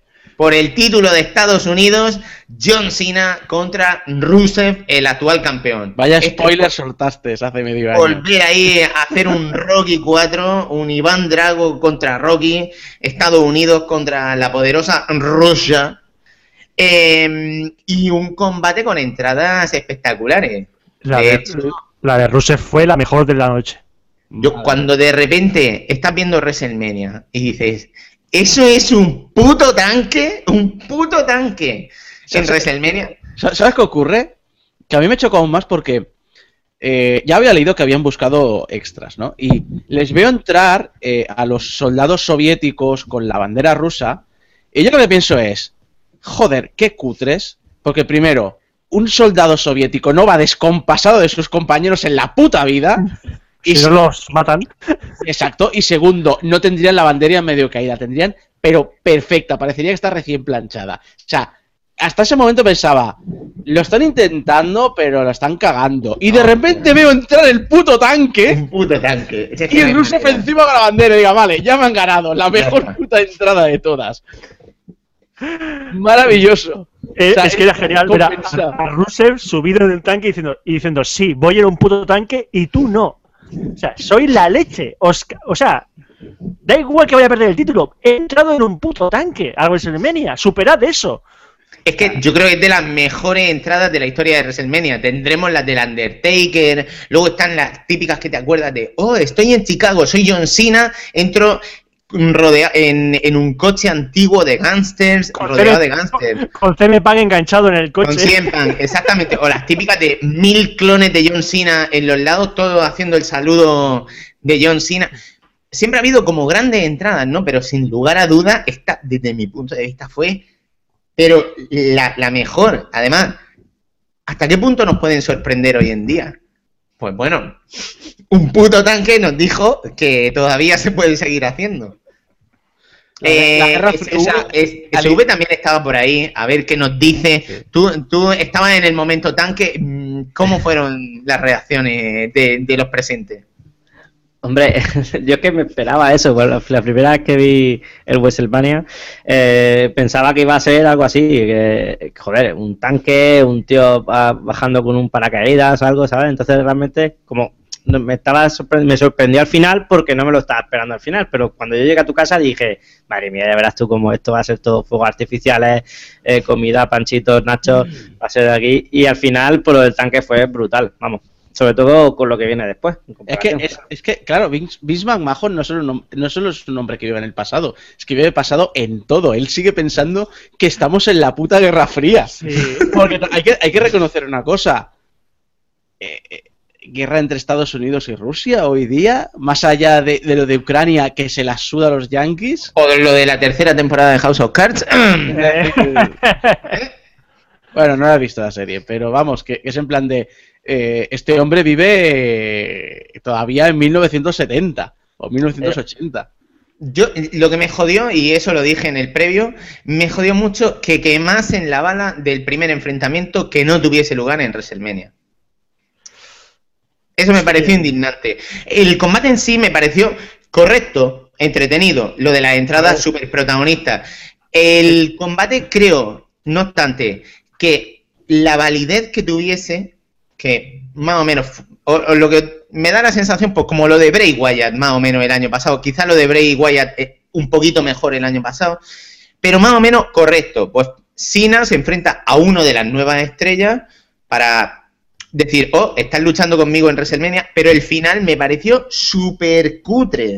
Y básicamente fue Lana interfiriendo por ahí. Mm, tropezón, se cae Lana, me distraigo. ¡Ay! Lana, ¿qué te ha pasado? Le hicieron el finisher a Rusev, pierde. Coño, no lo puede hacer normal. Gana el bueno y punto sin Lana. Ten en cuenta que habían vendido a Rusev como un tío imbatible. O sea, que no, nadie le había ganado. Nadie le había ganado. Coño, que lo gane John Cena en WrestleMania limpiamente y sin capullada y distracciones. Que es que no hace falta. Pero es que entonces tenías a la gente cabrera de ya está Cena ganando otra vez. Es que siempre gana Cena, es que siempre no sé qué. Entonces. Pero si alguna vez tiene que ganar era ahora, coño. Porque esto es el gran evento americano. Es como a piece of americana, como ellos dicen. Yo, la verdad, el combate a mí me pareció un combate correcto, tampoco fue la leche. Pero es que el, titular del combate fue que John Cena hizo un movimiento nuevo. Sí, sí, o sea, hizo un stunner saltando desde la cuerda que dices, ¿acaba de hacer un movimiento nuevo? Nuevo. Sí, de hecho, posteriormente, hace poco, ha tenido lugar el podcast de, de Jericho en WWE Network en directo, eh, en el que mm, pues, habló con John Cena y lo primero fue, bueno, hablamos de los cinco movimientos de la muerte, los, los cinco que siempre hace, y oye, ¿qué cojones te ha pasado? Que ha hecho un movimiento nuevo. Steve Austin al respecto ha dicho que, no, le gusta hasta qué punto eso es un gimmick infringement infracción de, gimmick. Eh, Isaco, ¿cómo viviste tú el Rusev Sina? Es que el problema es que Rusev es un power y los combates que salen no son muy entretenidos para mí. Me moló el movimiento nuevo, que es una manera de justificar el me, he tenido que sobreponer las dificultades.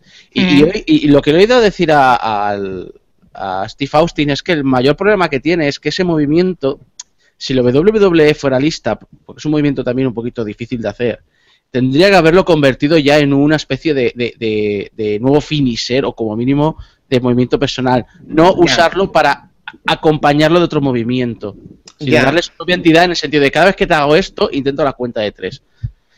Pero más allá de eso es que es Rusev y, ya tocaba, o sea, realmente el papel de aquí de John Cena ha sido, voy a quitarle el título a Rusev para que Rusev pueda ir avanzando en sus cosas y John Cena lo va a mantener temporalmente a hasta que le toque en breve dárselo a cualquier otro. Que de hecho, para mí la gran cagada que está haciendo la WWE, que es lo que dije con el título de, la última vez, del título intercontinental, es que ahora, como el título del Estados Unidos sale cada semana y cada semana se pone en juego, hmm. está perdiendo valor.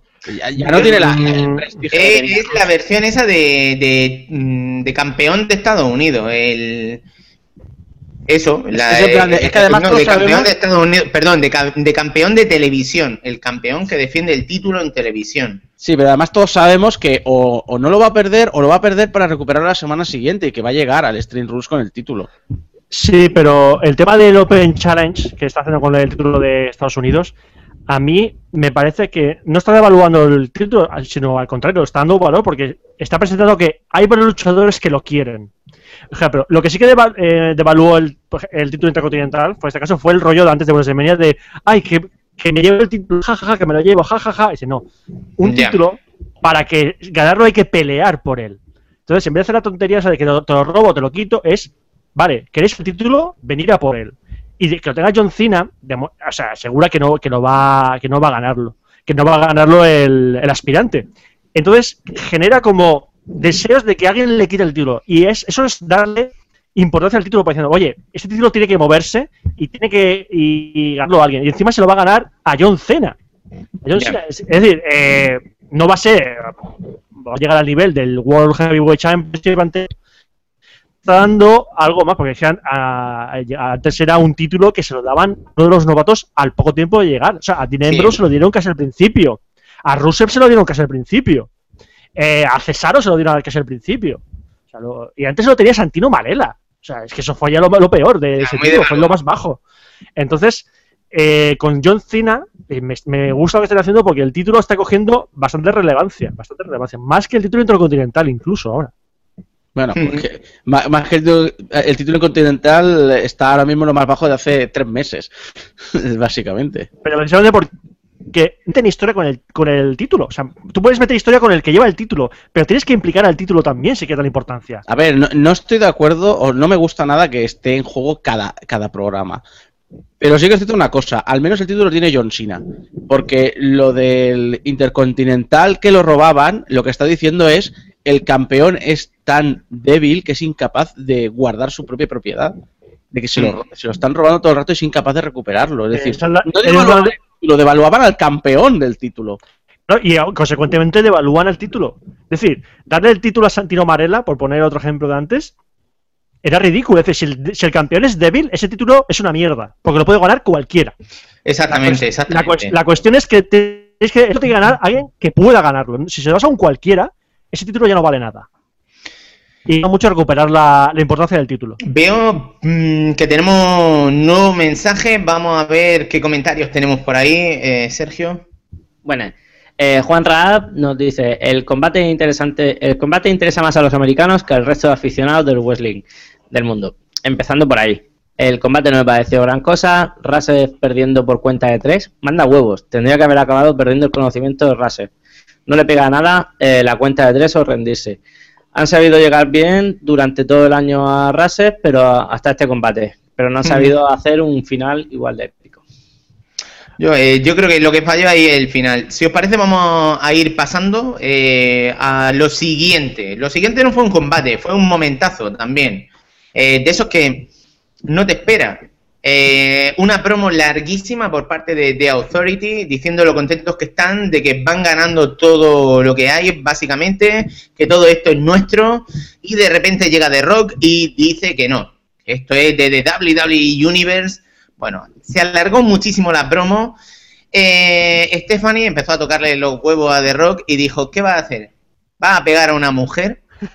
Y una de las que estaban ringside, eh, ahí en los aledaños del ring, The Rock salió, hizo como que se iba, dio una vuelta al ring, miró a Ronda Rousey, campeona de UFC de mujeres, una bestia que a quien engancha se lo carga en menos de un minuto, se la carga en menos de un minuto, la subió con él. Además, eh, Ronda ha aparecido también en la última película de Fast and Furious. Y bueno, pues los dos colegas salieron a plantar cara y a plantar no solo cara, sino las semillas de lo que podría ser uno de los grandes eventos estelares del próximo WrestleMania 32 en el Dallas Stadium, eh, con 110.000 localidades que hay que vender. Ronda Rousey mueve pasiones y mueve mucho a la gente eh, entonces, esta tía de UFC quizá podría obtener permiso para eh, luchar con WWE. Ella además está declarada gran fan de, la lucha libre y tiene su propio establo de chicas guerreras que son de de Four Horsewomen, las cuatro jinetas, como los Four Horsemen de Ric Flair. Entonces, bueno, de cualquier modo, ella está deseando participar, ya sea en un combate mixto de esto entre géneros o en un combate eh, contra Stephanie, que en un principio sería el deseo de la compañía. Yo creo que este segmento fue demasiado largo, pero de cualquier modo muy con, hecho para ganar muchísima presencia mediática. ¿Cómo lo vivisteis vosotros y os gustó? A, a mí me gustó. Primero me gustó la camiseta que llevaba Ronda Rousey. Ah, lo ha puesto Jesús, lo ha puesto Jesús, ¿eh? ¿eh? La camiseta era la leche, el belleta con Over 9000, eso es genial. Momento Ronda Rousey con la camiseta It's Over 9000. Que demuestra que esa mujer no, es friki de, de, palabras, sino que la chica es muy friki. Y me gustó el momento de, claro, porque en ese momento a Ronda Rousey lo habéis visto un momento de la cámara de, mira, está Ronda Rousey aquí al lado, ¡guau! Saludos a la cámara y ya está. Y luego ves todo el tema de Raw y diciendo, ¿vas a pegar a una mujer? Y ves cómo se baja y cómo se va acercando, como que no cosa al lado, y se da cuenta, mira a, Ronda Rousey y tú pensando, dice, no será capaz, no será capaz de meter a Ronda Rousey en el ring, y la mete. Y la, mete, y la mete, la mete. Y fue un momento, eh, dices tú, fue muy largo porque quiso alargarlo para que se hiciese de noche lo antes posible, para, para aclarar el tema de que, porque luego vino combate del enterrador. Y me flipó Claro, dices, esa chica esa es, es, campeona de UFC, en UFC se pegan de verdad, es competición, no es espectáculo, es competición. Y claro, le hizo una llave a Triple H. Y es increíble que tú ves a Ronda Rousey, que estará fuerte, pero no es una chica, no parece que sea una chica muy alta. Mm. ¿Ves, cómo, ¿Ves, cómo, se le acerca? No, es pequeña, no es pequeña. No es pequeña, pero tampoco es de rock. ¿Ves cómo se le hace? 1,70 mide, lo, he buscado 1,70. ¿Ves cómo mide lo mismo que yo? se le hace y pesa 60 kilos, o sea, que no. Pero la chica es. Una, es técnica pura. Y ves cómo se le acerca el Triple H, que se supone que le han pegado, coge a Triple H como si fuese un gato pequeño, lo tira al suelo. O sea, es cogerlo, ¡wow! llave y al suelo. Es lo que tiene el judo. O sea, una llave, es increíble. O sea, ¿qué, qué facilidad tiene la, chica para mover a un tío como Triple H. O sea, estás pensando, vale, si hace el combate en WrestleMania 32 de Ronda Rousey contra Stephanie McMahon, la mata. No, no, no, y que además. Esa es parte del morbo, si es que es, el morbo. Es que además la, la, la chica dijo que el, la llave es. Bueno, el, el, esto, la técnica esta de judo la hizo al revés, que ella es zurda en el combate y que le vino por el lado equivocado y que lo hizo improvisadamente. Pues es que si se ve el vídeo, está el GIF animado por ahí el momento y es que la chica ves como, como quien abre una puerta Ah, llega Triple H. Le, pongo el brazo por encima, pego un giro que no se nota, ¡pum! El tiro al suelo. Y a mí me fascina, eh, también me fascina, bueno, a mí me encantó, no, me, no se me hizo largo, a mí me encantó ese, segmento. Pero me encantó también el detalle que se ha sabido hace poco que Dana White, el presidente de la UFC, mm. todo esto ya estaba pactado hace meses y Dana White había dado su visto bueno. Estaba, está de acuerdo, no tiene ningún problema. Así que espero que esto dé pie a, una relación, hasta una historia que se vaya llevando hasta el próximo WrestleMania. Vamos a ver, esto ojalá tenga lugar, porque está claro que esta mujer no tiene rival eh, en el octágono, y, pero vende. Eh, su figura es, muy mediática, es querida por la gente y, es una tía dura, es una bestia. Entonces, pues bueno, creo que puede beneficiar a todas las partes. Si esta tía va saliendo en la tele y puede haber un poco de cross promotion entre, entre ambas compañías, pues no tiene por qué ser negativo. Esta tía no ha salido, perdona interrumpa, esta tía no ha salido en A Todo a 7, ¿puede ser? exactamente, exactamente. Y en, los Mercenarios 3 también ha salido. Ronda Rousey. Vamos ahora a los dos últimos combates y como hemos dicho, estaban haciendo tiempo para que cayese la, noche, pero no cayó la noche, algo que se dejó un poco sufrir en las entradas de los dos luchadores de este combate. El enterrador contra Bray Wyatt.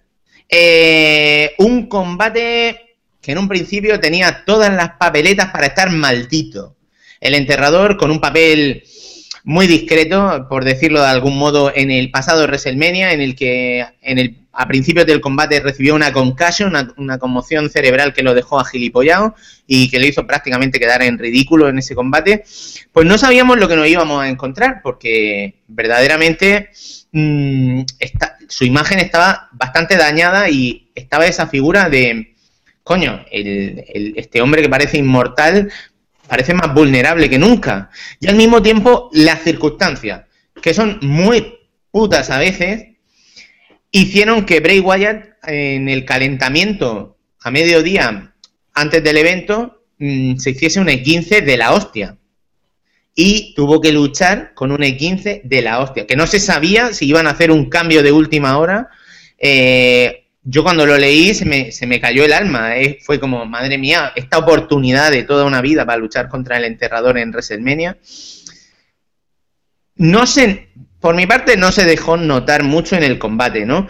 Pero, pero sí que estaba ese miedo. Al final, creo que un buen resumen podría ser lo que fue el tramo final, lo que fue la- incluso la celebración del Undertaker. Cayó la noche y el combate más o menos, con sus limitaciones, fue bastante correcto. Fue un combate del enterrador en WrestleMania. No esperaba, verdaderamente, creo que estábamos todos sujetándonos en el asiento, esperando una catástrofe que no llegó a ocurrir. Y creo que eso fue quizás el mejor sabor de boca que dejó el combate. No sé cómo lo vivisteis vosotros. Yo, por mi parte, sabiendo lo que había, creo que nos podemos dar con un cacto en los dientes. Y saco. Creo, a mí me sorprendió que, que que la entrada de Wyatt fue mucho más espectacular que no la del enterrador. Pero más allá de eso, no, no, no tengo básicamente casi recuerdos del combate. No, no es algo que me llamara mucho, porque el enterrador eh, es más todo lo que rodea que no a lo que haga, que es un hombre ya, ya bastante mayor y, y que hace un combate al año y que además son movimientos muy parcos, muy concretos.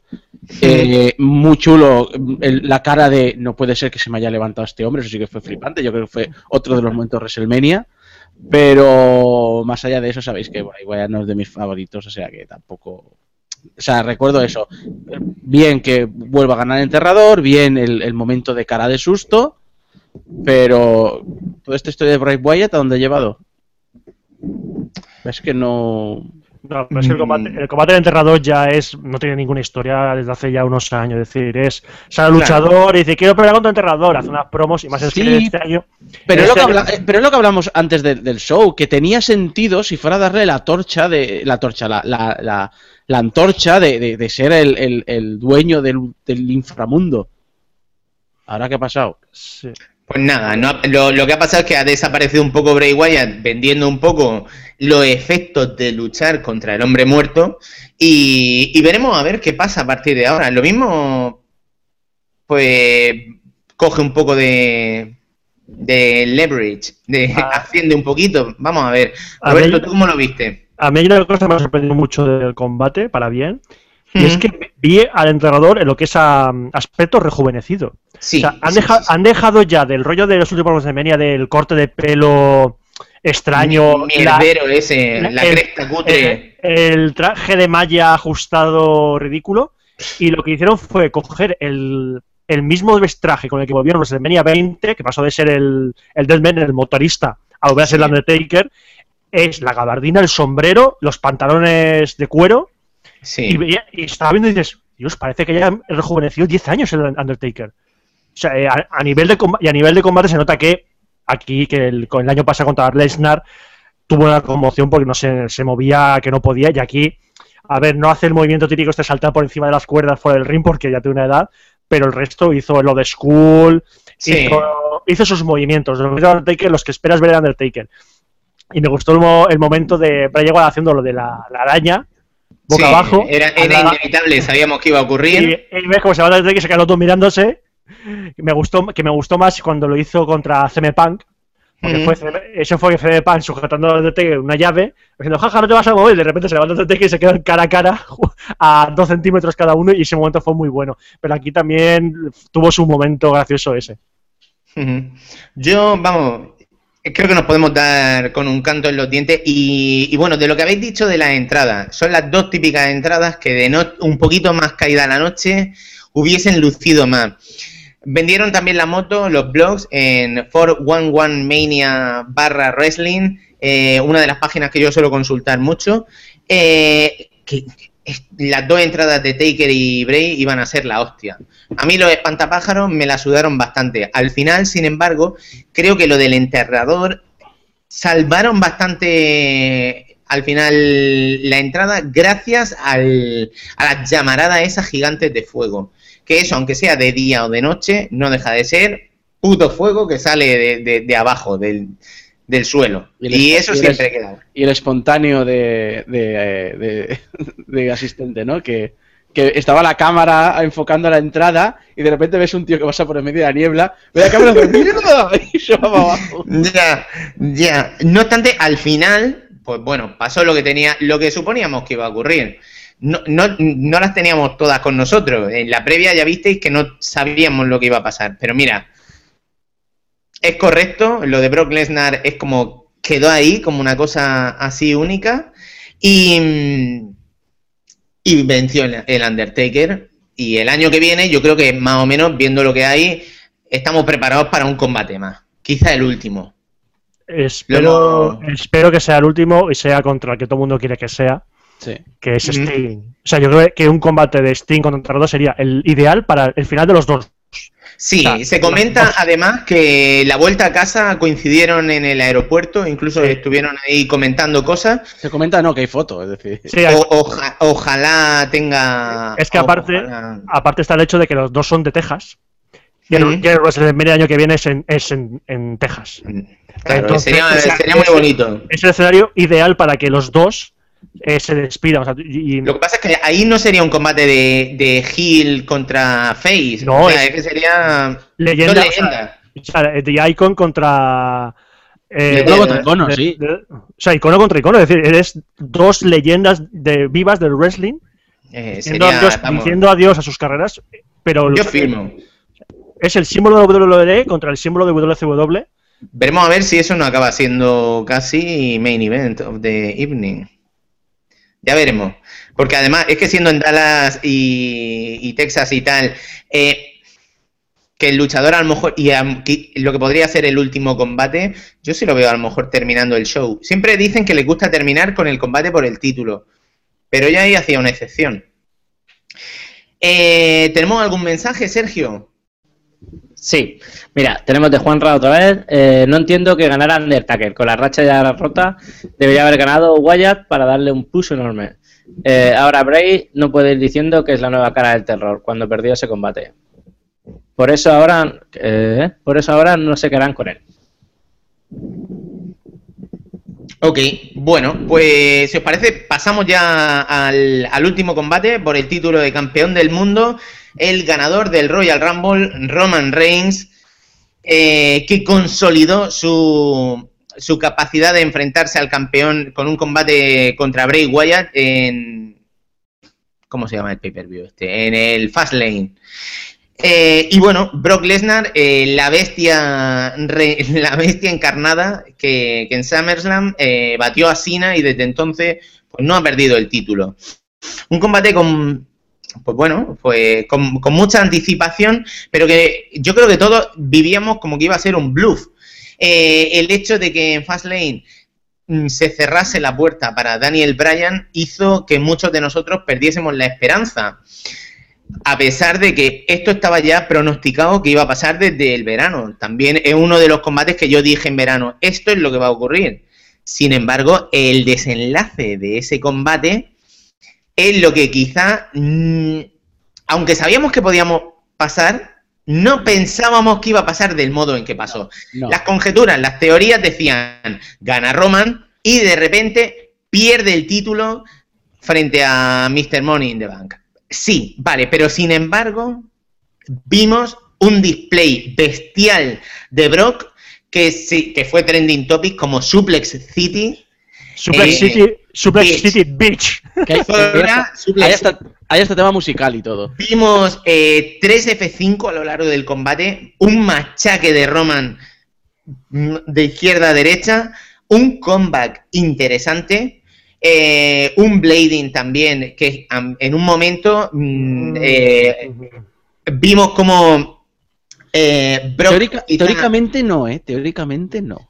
Pero bueno, se, ah, se captó, hay, un, hay una imagen por ahí que capta como a Roman Reigns el árbitro le da algo, o parece que le toca la mano, que puede ser la, la señal que tienen ellos para saber si están bien, que es básicamente el árbitro le pone la mano al luchador y si el luchador le aprieta la mano y dices es que, está- es que está bien, sí. o puede, pero parecía más que le estaba dando algo. En un principio parece que a lo mejor le dio una pequeña cuchilla. La cosa es que hubo sangre. Brock al tocar el poste se hizo sangre. Una de las cosas que más le joden a Brock Lesnar, incluso cuando era luchador de, de UFC. A Brock no le gusta que le toquen la cara, pero era WrestleMania, por H por B, ese corte tuvo lugar, mucha sangre, y, pero Brock seguía dominando, machacando a Roman.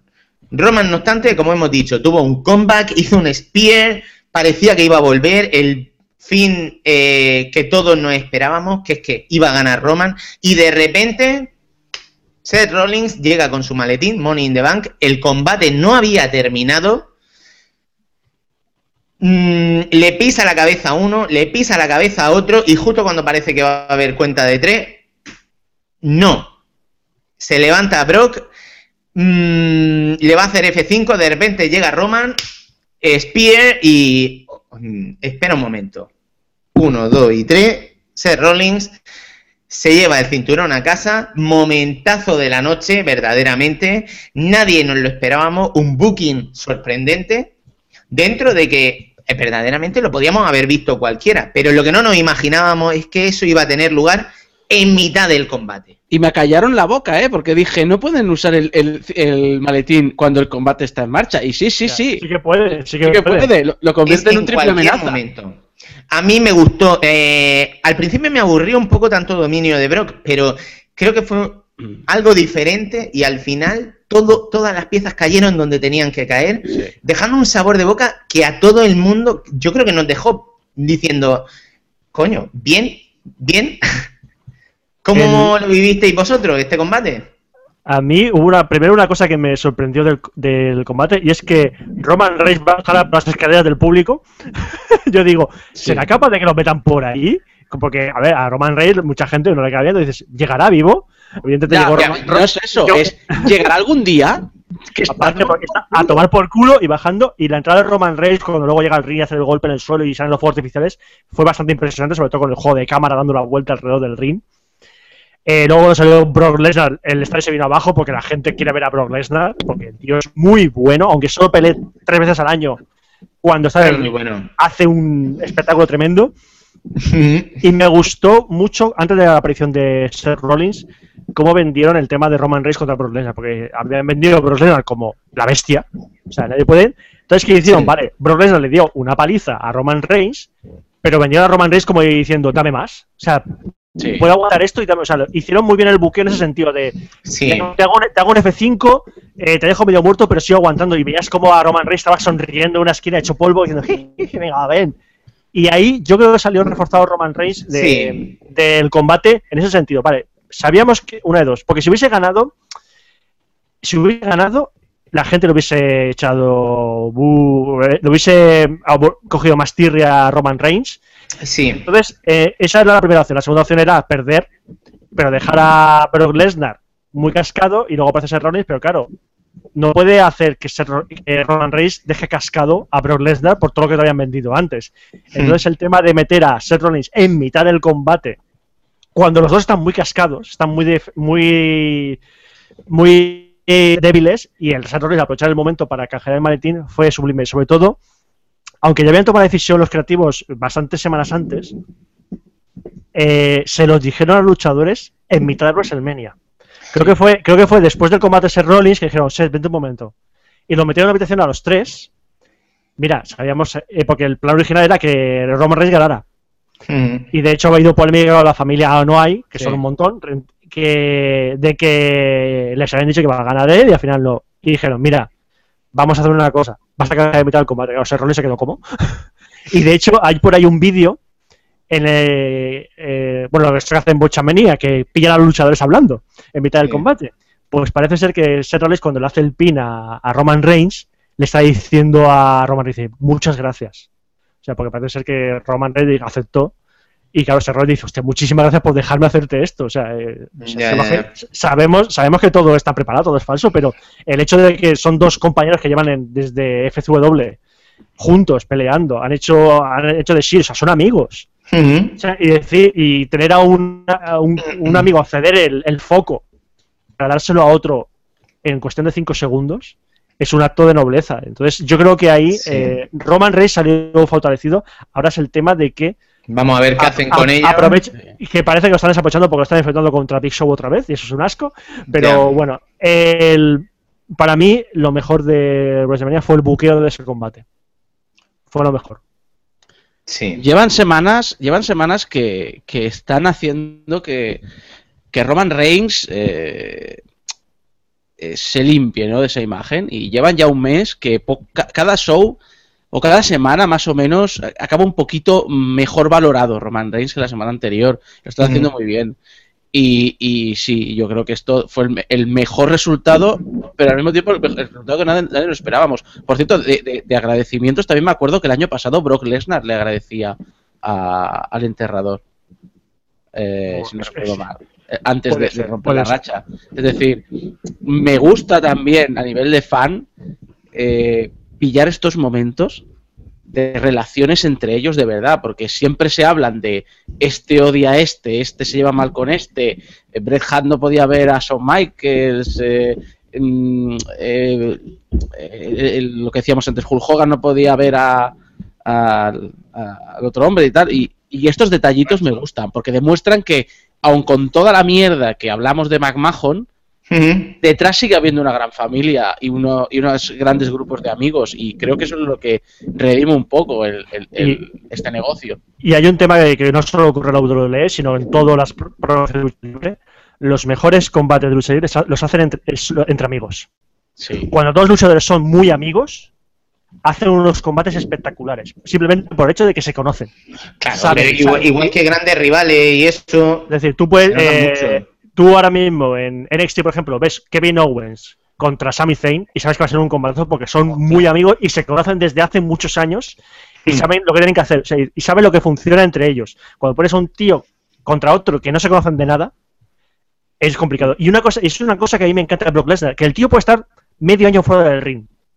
Luego en el ring polo con quien quieras, que el tío sabe reaccionar. O sea, te, Sí. te hace. Y el es un powerhouse, el pero También es por el booking impresionantes. Como tiene tanto dominio, lo que pasa eh, tiene mucho dominio y mucho protagonismo en, lo que es el combate. Pero, sin embargo, en los comebacks, en los momentos esos de contraataque, sí que va súper fino. Muy fluido. Eh, El tío es que eh, le sale de forma totalmente natural, ¿no? Creo que este combate fue quizá el combate de la noche, junto con el de el que hemos dicho de Randy, pero es que este, por todo lo que pasó, fue sin lugar a duda pues el highlight de la noche. Ah, y un momento, un momento que quiero mencionar es Mm. que eh, los típicos vídeos que hacen después de Raw y SmackDown, de cuando pillan a los luchadores fuera de- en el backstage, pues en WrestleMania lo hicieron también y pillaron a Seth Rollins. Cuando entró, después de todo, de terminar WrestleMania, va con el cinturón, entregando el cinturón para que le cambiase las plaquitas de Brock Lesnar para ponerle las suyas. Sí, sí, sí. Claro, y se acercó el, el, el- entrevistador y dice, Seth Rollins, un momento, no sé qué, eh, tu momento, no sé qué, y estabas viendo a Seth Rollins y no estabas viendo a Seth Rollins, estabas viendo a Colby López, al, al, al- al- al- al personaje real, a la persona real, Sí. y casi no podía hablar. O sea, estaba, estaba asimilando, estaba diciendo lo que dice siempre Seth Rollins, gritando, pero lo estaba diciendo con un tono de voz de como de una palabra voy a romper a llorar de alegría porque, o sea, Claro, es acabo, que de de ganar- vida. es decir, acabo de ganar el título de la WWE en WrestleMania.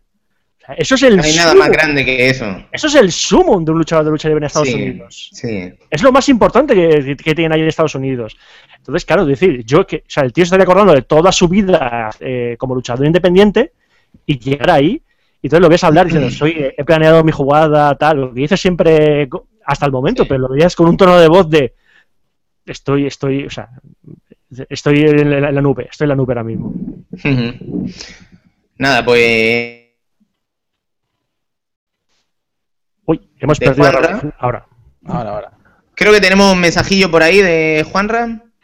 Sí, mira, lo único que voy a comentar del combate por el título es que me pareció genial que canjeara Rollins, pero no tiene ningún sentido que Reigns le hiciera el spare a Lesnar cuando sujetaba a Rollins. Me lo ha puesto Claro. difícil este. Ah, también hay que hacer, eso, fue un buqueo que tuvieron que hacer en media hora, porque les avisaron en el momento. Oye, bastante fluido, fue, fue como. Es decir, bah, mira, esto va a pasar, hacer, hay que hacer un buqueo de ese momento, de esos Sí. ese minuto, minuto y medio. Entonces hicieron eso y quedó bien, quedó A bien. ver, sentido sería, o sea, se puede justificar en el sentido de, era el momento en el que Brock Lesnar estaba despistado y Y ojo. estaba más vulnerable. había que pillarlo. ¿Cómo podían sí. justificarlo? No, y ojo, tiene sentido porque si eh, Brock Lesnar hubiese ganado a Seth Rollins, hubiese perdido el título Roman Reigns. Es decir, tienes que hacer cualquier cosa para, Mm. para ganar el título, aunque sea ayudar a uno de los otros tres eh, luchadores. Sí. Bueno, de cualquier modo, ese ha sido WrestleMania 31 y ahora mismo son las 8 y cuarto. Eh, este programa estaba planificado para terminar más o menos sobre esta hora y como siempre mm, nos quedamos ahí con ganas de hablar de más cosas. Eh, estamos siempre con cositas, de hecho Jesús me ha dejado a- algunas sugerencias, dice, madre mía, el Raw de después de WrestleMania, Es el mejor del año. Dice me, dice, me gusta el papel, la pinta de Sheamus en su regreso, hecho un punk infernal. Dice, han debutado grandes luchadores como los Lucha Dragons y Neville. Eh, dice que el Raw de este lunes eh, en UK lo dice todo, ataques y combates que son frescos y que hacían falta. Dice que Lesnar en el Raw después de WrestleMania 31 dando caña y reventando a todo Dios. Dice que muchas cosas. Lo que pasa es que Jesús no está aquí. Esto es como ponerte los cuernos. Entonces, yo le, le he dejado caer cuando sabía que había suspendido, había sido suspendido de su contrato de participación por The Authority. Le he dicho, oye, mira, ¿y por qué no adelantamos esto antes de, de SummerSlam? ¿Por qué no nos vemos en Money in the Bank? Aunque sea sin contrato, Jesús. Y ha dicho que acepta. Así que, ¿cómo lo veis vosotros? ¿Hacemos un reencuentro de cara a Money in the Bank? ¿Cu- ¿Cuándo es? Antes de SummerSlam. Eh, Money, Money in the Bank me parece que es el PPV de junio o de julio. Bueno, pues ahí todo lo que puede pasar es que eh, el que sea suspendido por The Authority sea yo, pero os dejaré las llaves del reino. Yo ya veremos si tengo que estar mm, cuidando de una futura campeona de divas o algo. Pero pase lo que pase, este ha sido nuestro nuestra reseña y nuestros comentarios sobre WrestleMania. Este ha sido este club de la lucha. Eh, ahora después miramos si tenemos algún mensaje más, pero por lo pronto, por mi parte, uno de los mejores WrestleMania de los últimos años.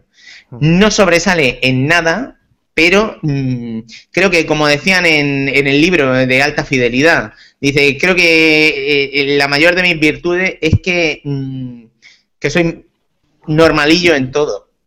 Entonces, pues más o menos, y que no termino de cagarla en nada, ¿no? Pues más o menos esto es lo que ha pasado con este WrestleMania, que no obstante, oye, ha tenido sus momenticos buenos. Y, la capacidad de sorpresa al menos nos la ha seguido despertando, cosa que a los que llevamos mucho viendo lucha libre, pues no siempre nos pasa, ¿no?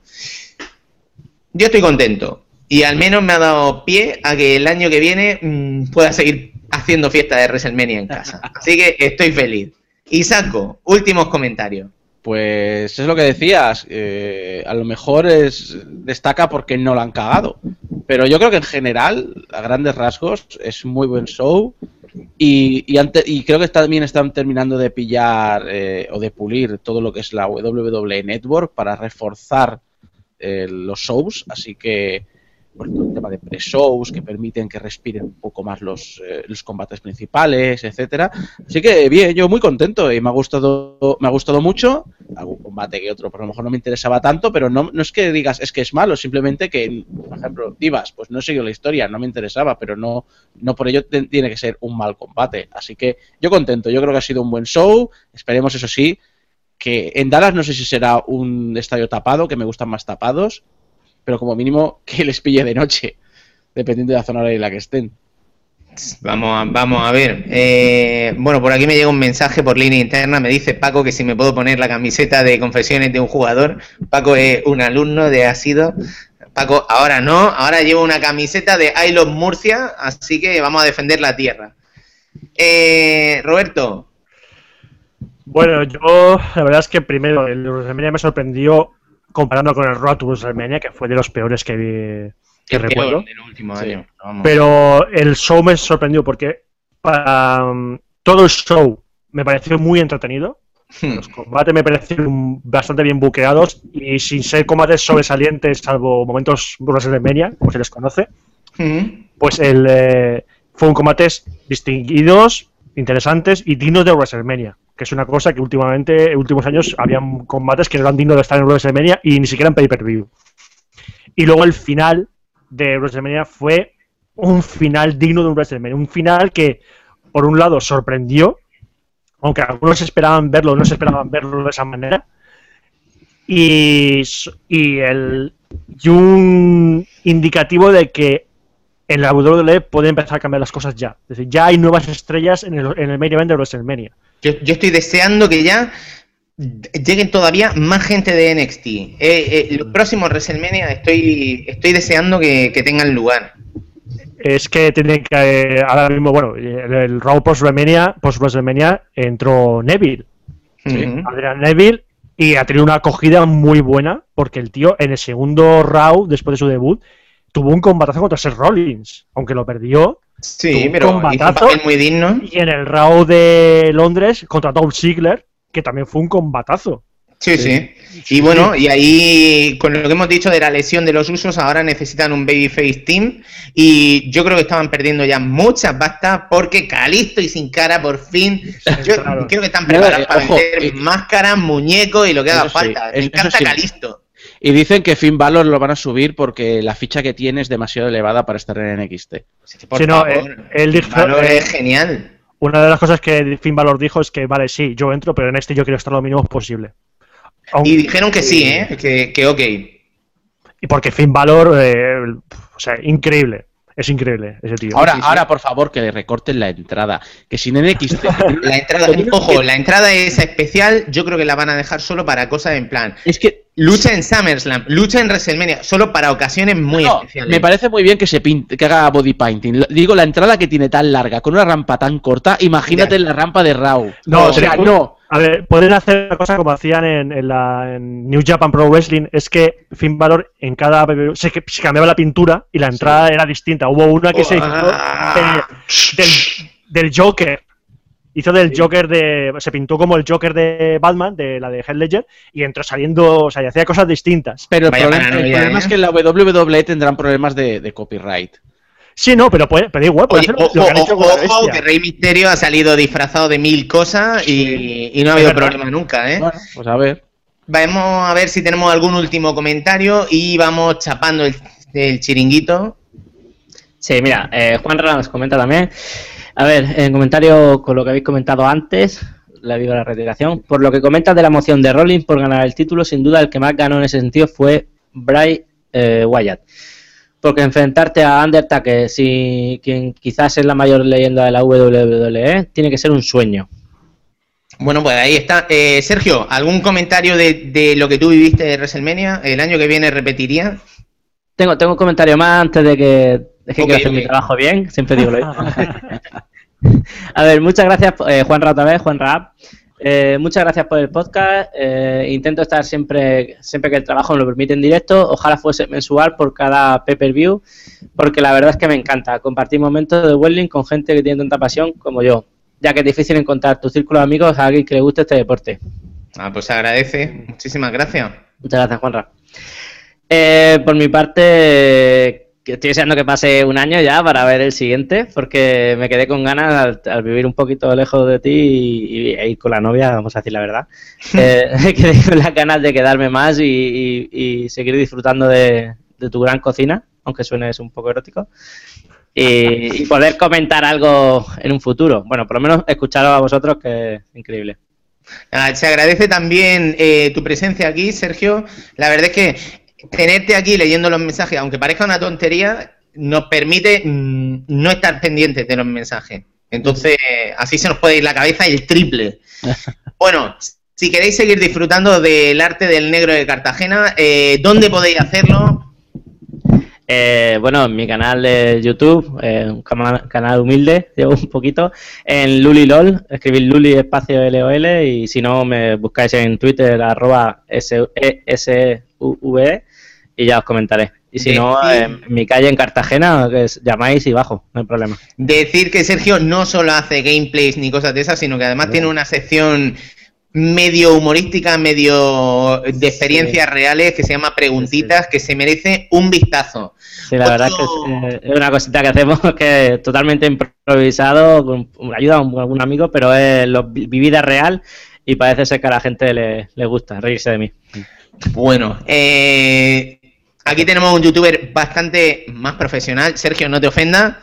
No, no, para nada. Al Mr. revés. Patreon, Mr. Game Over, Mr. Game Exploitation, Mr. Wrestling, Mr. lo que queráis llamarlo, Mr. a sus pies. Y Sanko, Pues nada, pues, eh, ¿qué, qué, qué quieres que te comente?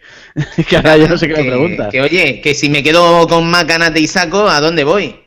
Pues lo, lo que tienes aquí escrito. de- espera, es que. eh, así. de- ahora estoy a la altura, creo. Así, aquí debajo el canal de YouTube. Y si no, en portalgameover.com con el programa de Game Over. Y, y ahí me tenéis. Y haciendo cositas. Y bueno, y, y también así retro.com. Pero bueno, ya sabes que estoy en todo metido. Y. y ah, y mirad Lucha Underground. Sí. Es, es ECW con pasta. Eh, Y, y que da gusto verlo, ¿eh? Que da, que da mucho gusto. No, es una. Es, desde enero están para arriba. Sin- Es súper Si divertido. no habéis visto nada, poneros desde enero, que es donde han empezado en serio las historias, y miraros desde ahí. Y es Yo, eh, esa es la lucha libre que mejor puedo ver en mi casa. Decir, Noemi, vamos a ver un trocico. Venga, uno. Y dice, coño, si es que ya no quiero ver lo otro, ya no quiero ver WWE. Yo lo que quiero es ver los enmascarados aquí haciendo movimientos imposibles. Y haciendo, y haciendo cosas muy originales y muy nuevas y muy frescas. Y, Sí. y arriesgándose lo que no está escrito. Es decir, eh, estoy muy, muy, muy, muy, muy, muy enganchado y Ay. muy contento en Lucha Underground. Oye, tenemos un invitado sorpresa, eh, Mr. X. Miau. Bueno, es- más bien es una invitada. Esta dice, give perras a chance. Bueno, oye, y yo sé que queda muy abstracto eso de decir, oh, la podcastfera, no sé qué, tal. Sí, pero Roberto, si yo ahora mismo quiero una dosis de ti, ¿dónde puedo recurrir? Pues ahora principalmente me podéis escuchar en el Club de la Lucha eh, cuando nos reunimos, ahora mismo aquí. Eh, si no, por Twitter estoy siempre, podéis ver aquí abajo también, aquí, aquí, en mi usuario de Twitter. Y no, de vez en cuando estoy colaborando en Fuera de Series, el podcast de Fuera de Series, que está en fuera de series.com. También estoy colaborando con Game Over, aunque no se me oye, estoy atrás en, en, bambalinas de Game Over. Mm. Y, y poco más, o sea, eh, ya dejé, bueno, Café Lock ya terminó, entonces de momento estoy ahí, de momento. No sé si en el futuro me moveré en otros sitios, pero estoy, estoy, estoy relajado ahora mismo con el tema podcastfera. Estás Bueno, bien. eh, Ahora eh, estás bien. Está bien tener tiempo para respirar y tener vida mm, fuera Sí, sí, de la sí. podcastfera. Bueno, bueno. Mira, estoy viendo a un tipo que entra en Steam que se llama Funspot y que va a jugar a Ori and the Blind Forest. ¿Os suena ese Funspot? Nah, ese no, ese nada, ese Un rojo. agua, ni agua. Bueno, bueno chicos y chicas, muchísimas gracias por llegar al final de- del Club de la Lucha. A vosotros chicos, muchísimas gracias por participar. Que siempre es un placer estar aquí. Además, es que este podcast, esto no duele hacerlo, no hay que preparar nada. es- vamos a hablar de lucha libre. Y como se nota tanto amor. Oye, y además darle gracias a Google Plus por no joder a Roberto. Bien, a ver, ¿Vale? por favor, Hoy a la primera, hoy a la primera, eso ya es algo. ni un Y nada, chicos, quién sabe si en el próximo Money in the Bank tendremos heredera del imperio. De cualquier modo, ya sabéis que habrá foto con mi futura campeona de diva y el cinturón puesto. Eh, bueno, ha sido un placer. Nos despedimos hasta la próxima entrega. Si hay algo que queráis decirnos, pues lo dejáis en los comentarios del vídeo. Y si a vosotros os raya esto de vernos las caras, si preferís salir a, salir a correr mientras que escucháis el Club de la Lucha, lo podéis hacer descargando el programa de iTunes o de iVoox o, o vais a www.archive.org ahí directamente a- al core, al servidor y buscáis el Club de la Lucha y os lo bajáis. Me despido. Nenico, hasta la próxima. Adiós. Adiós. Adiós.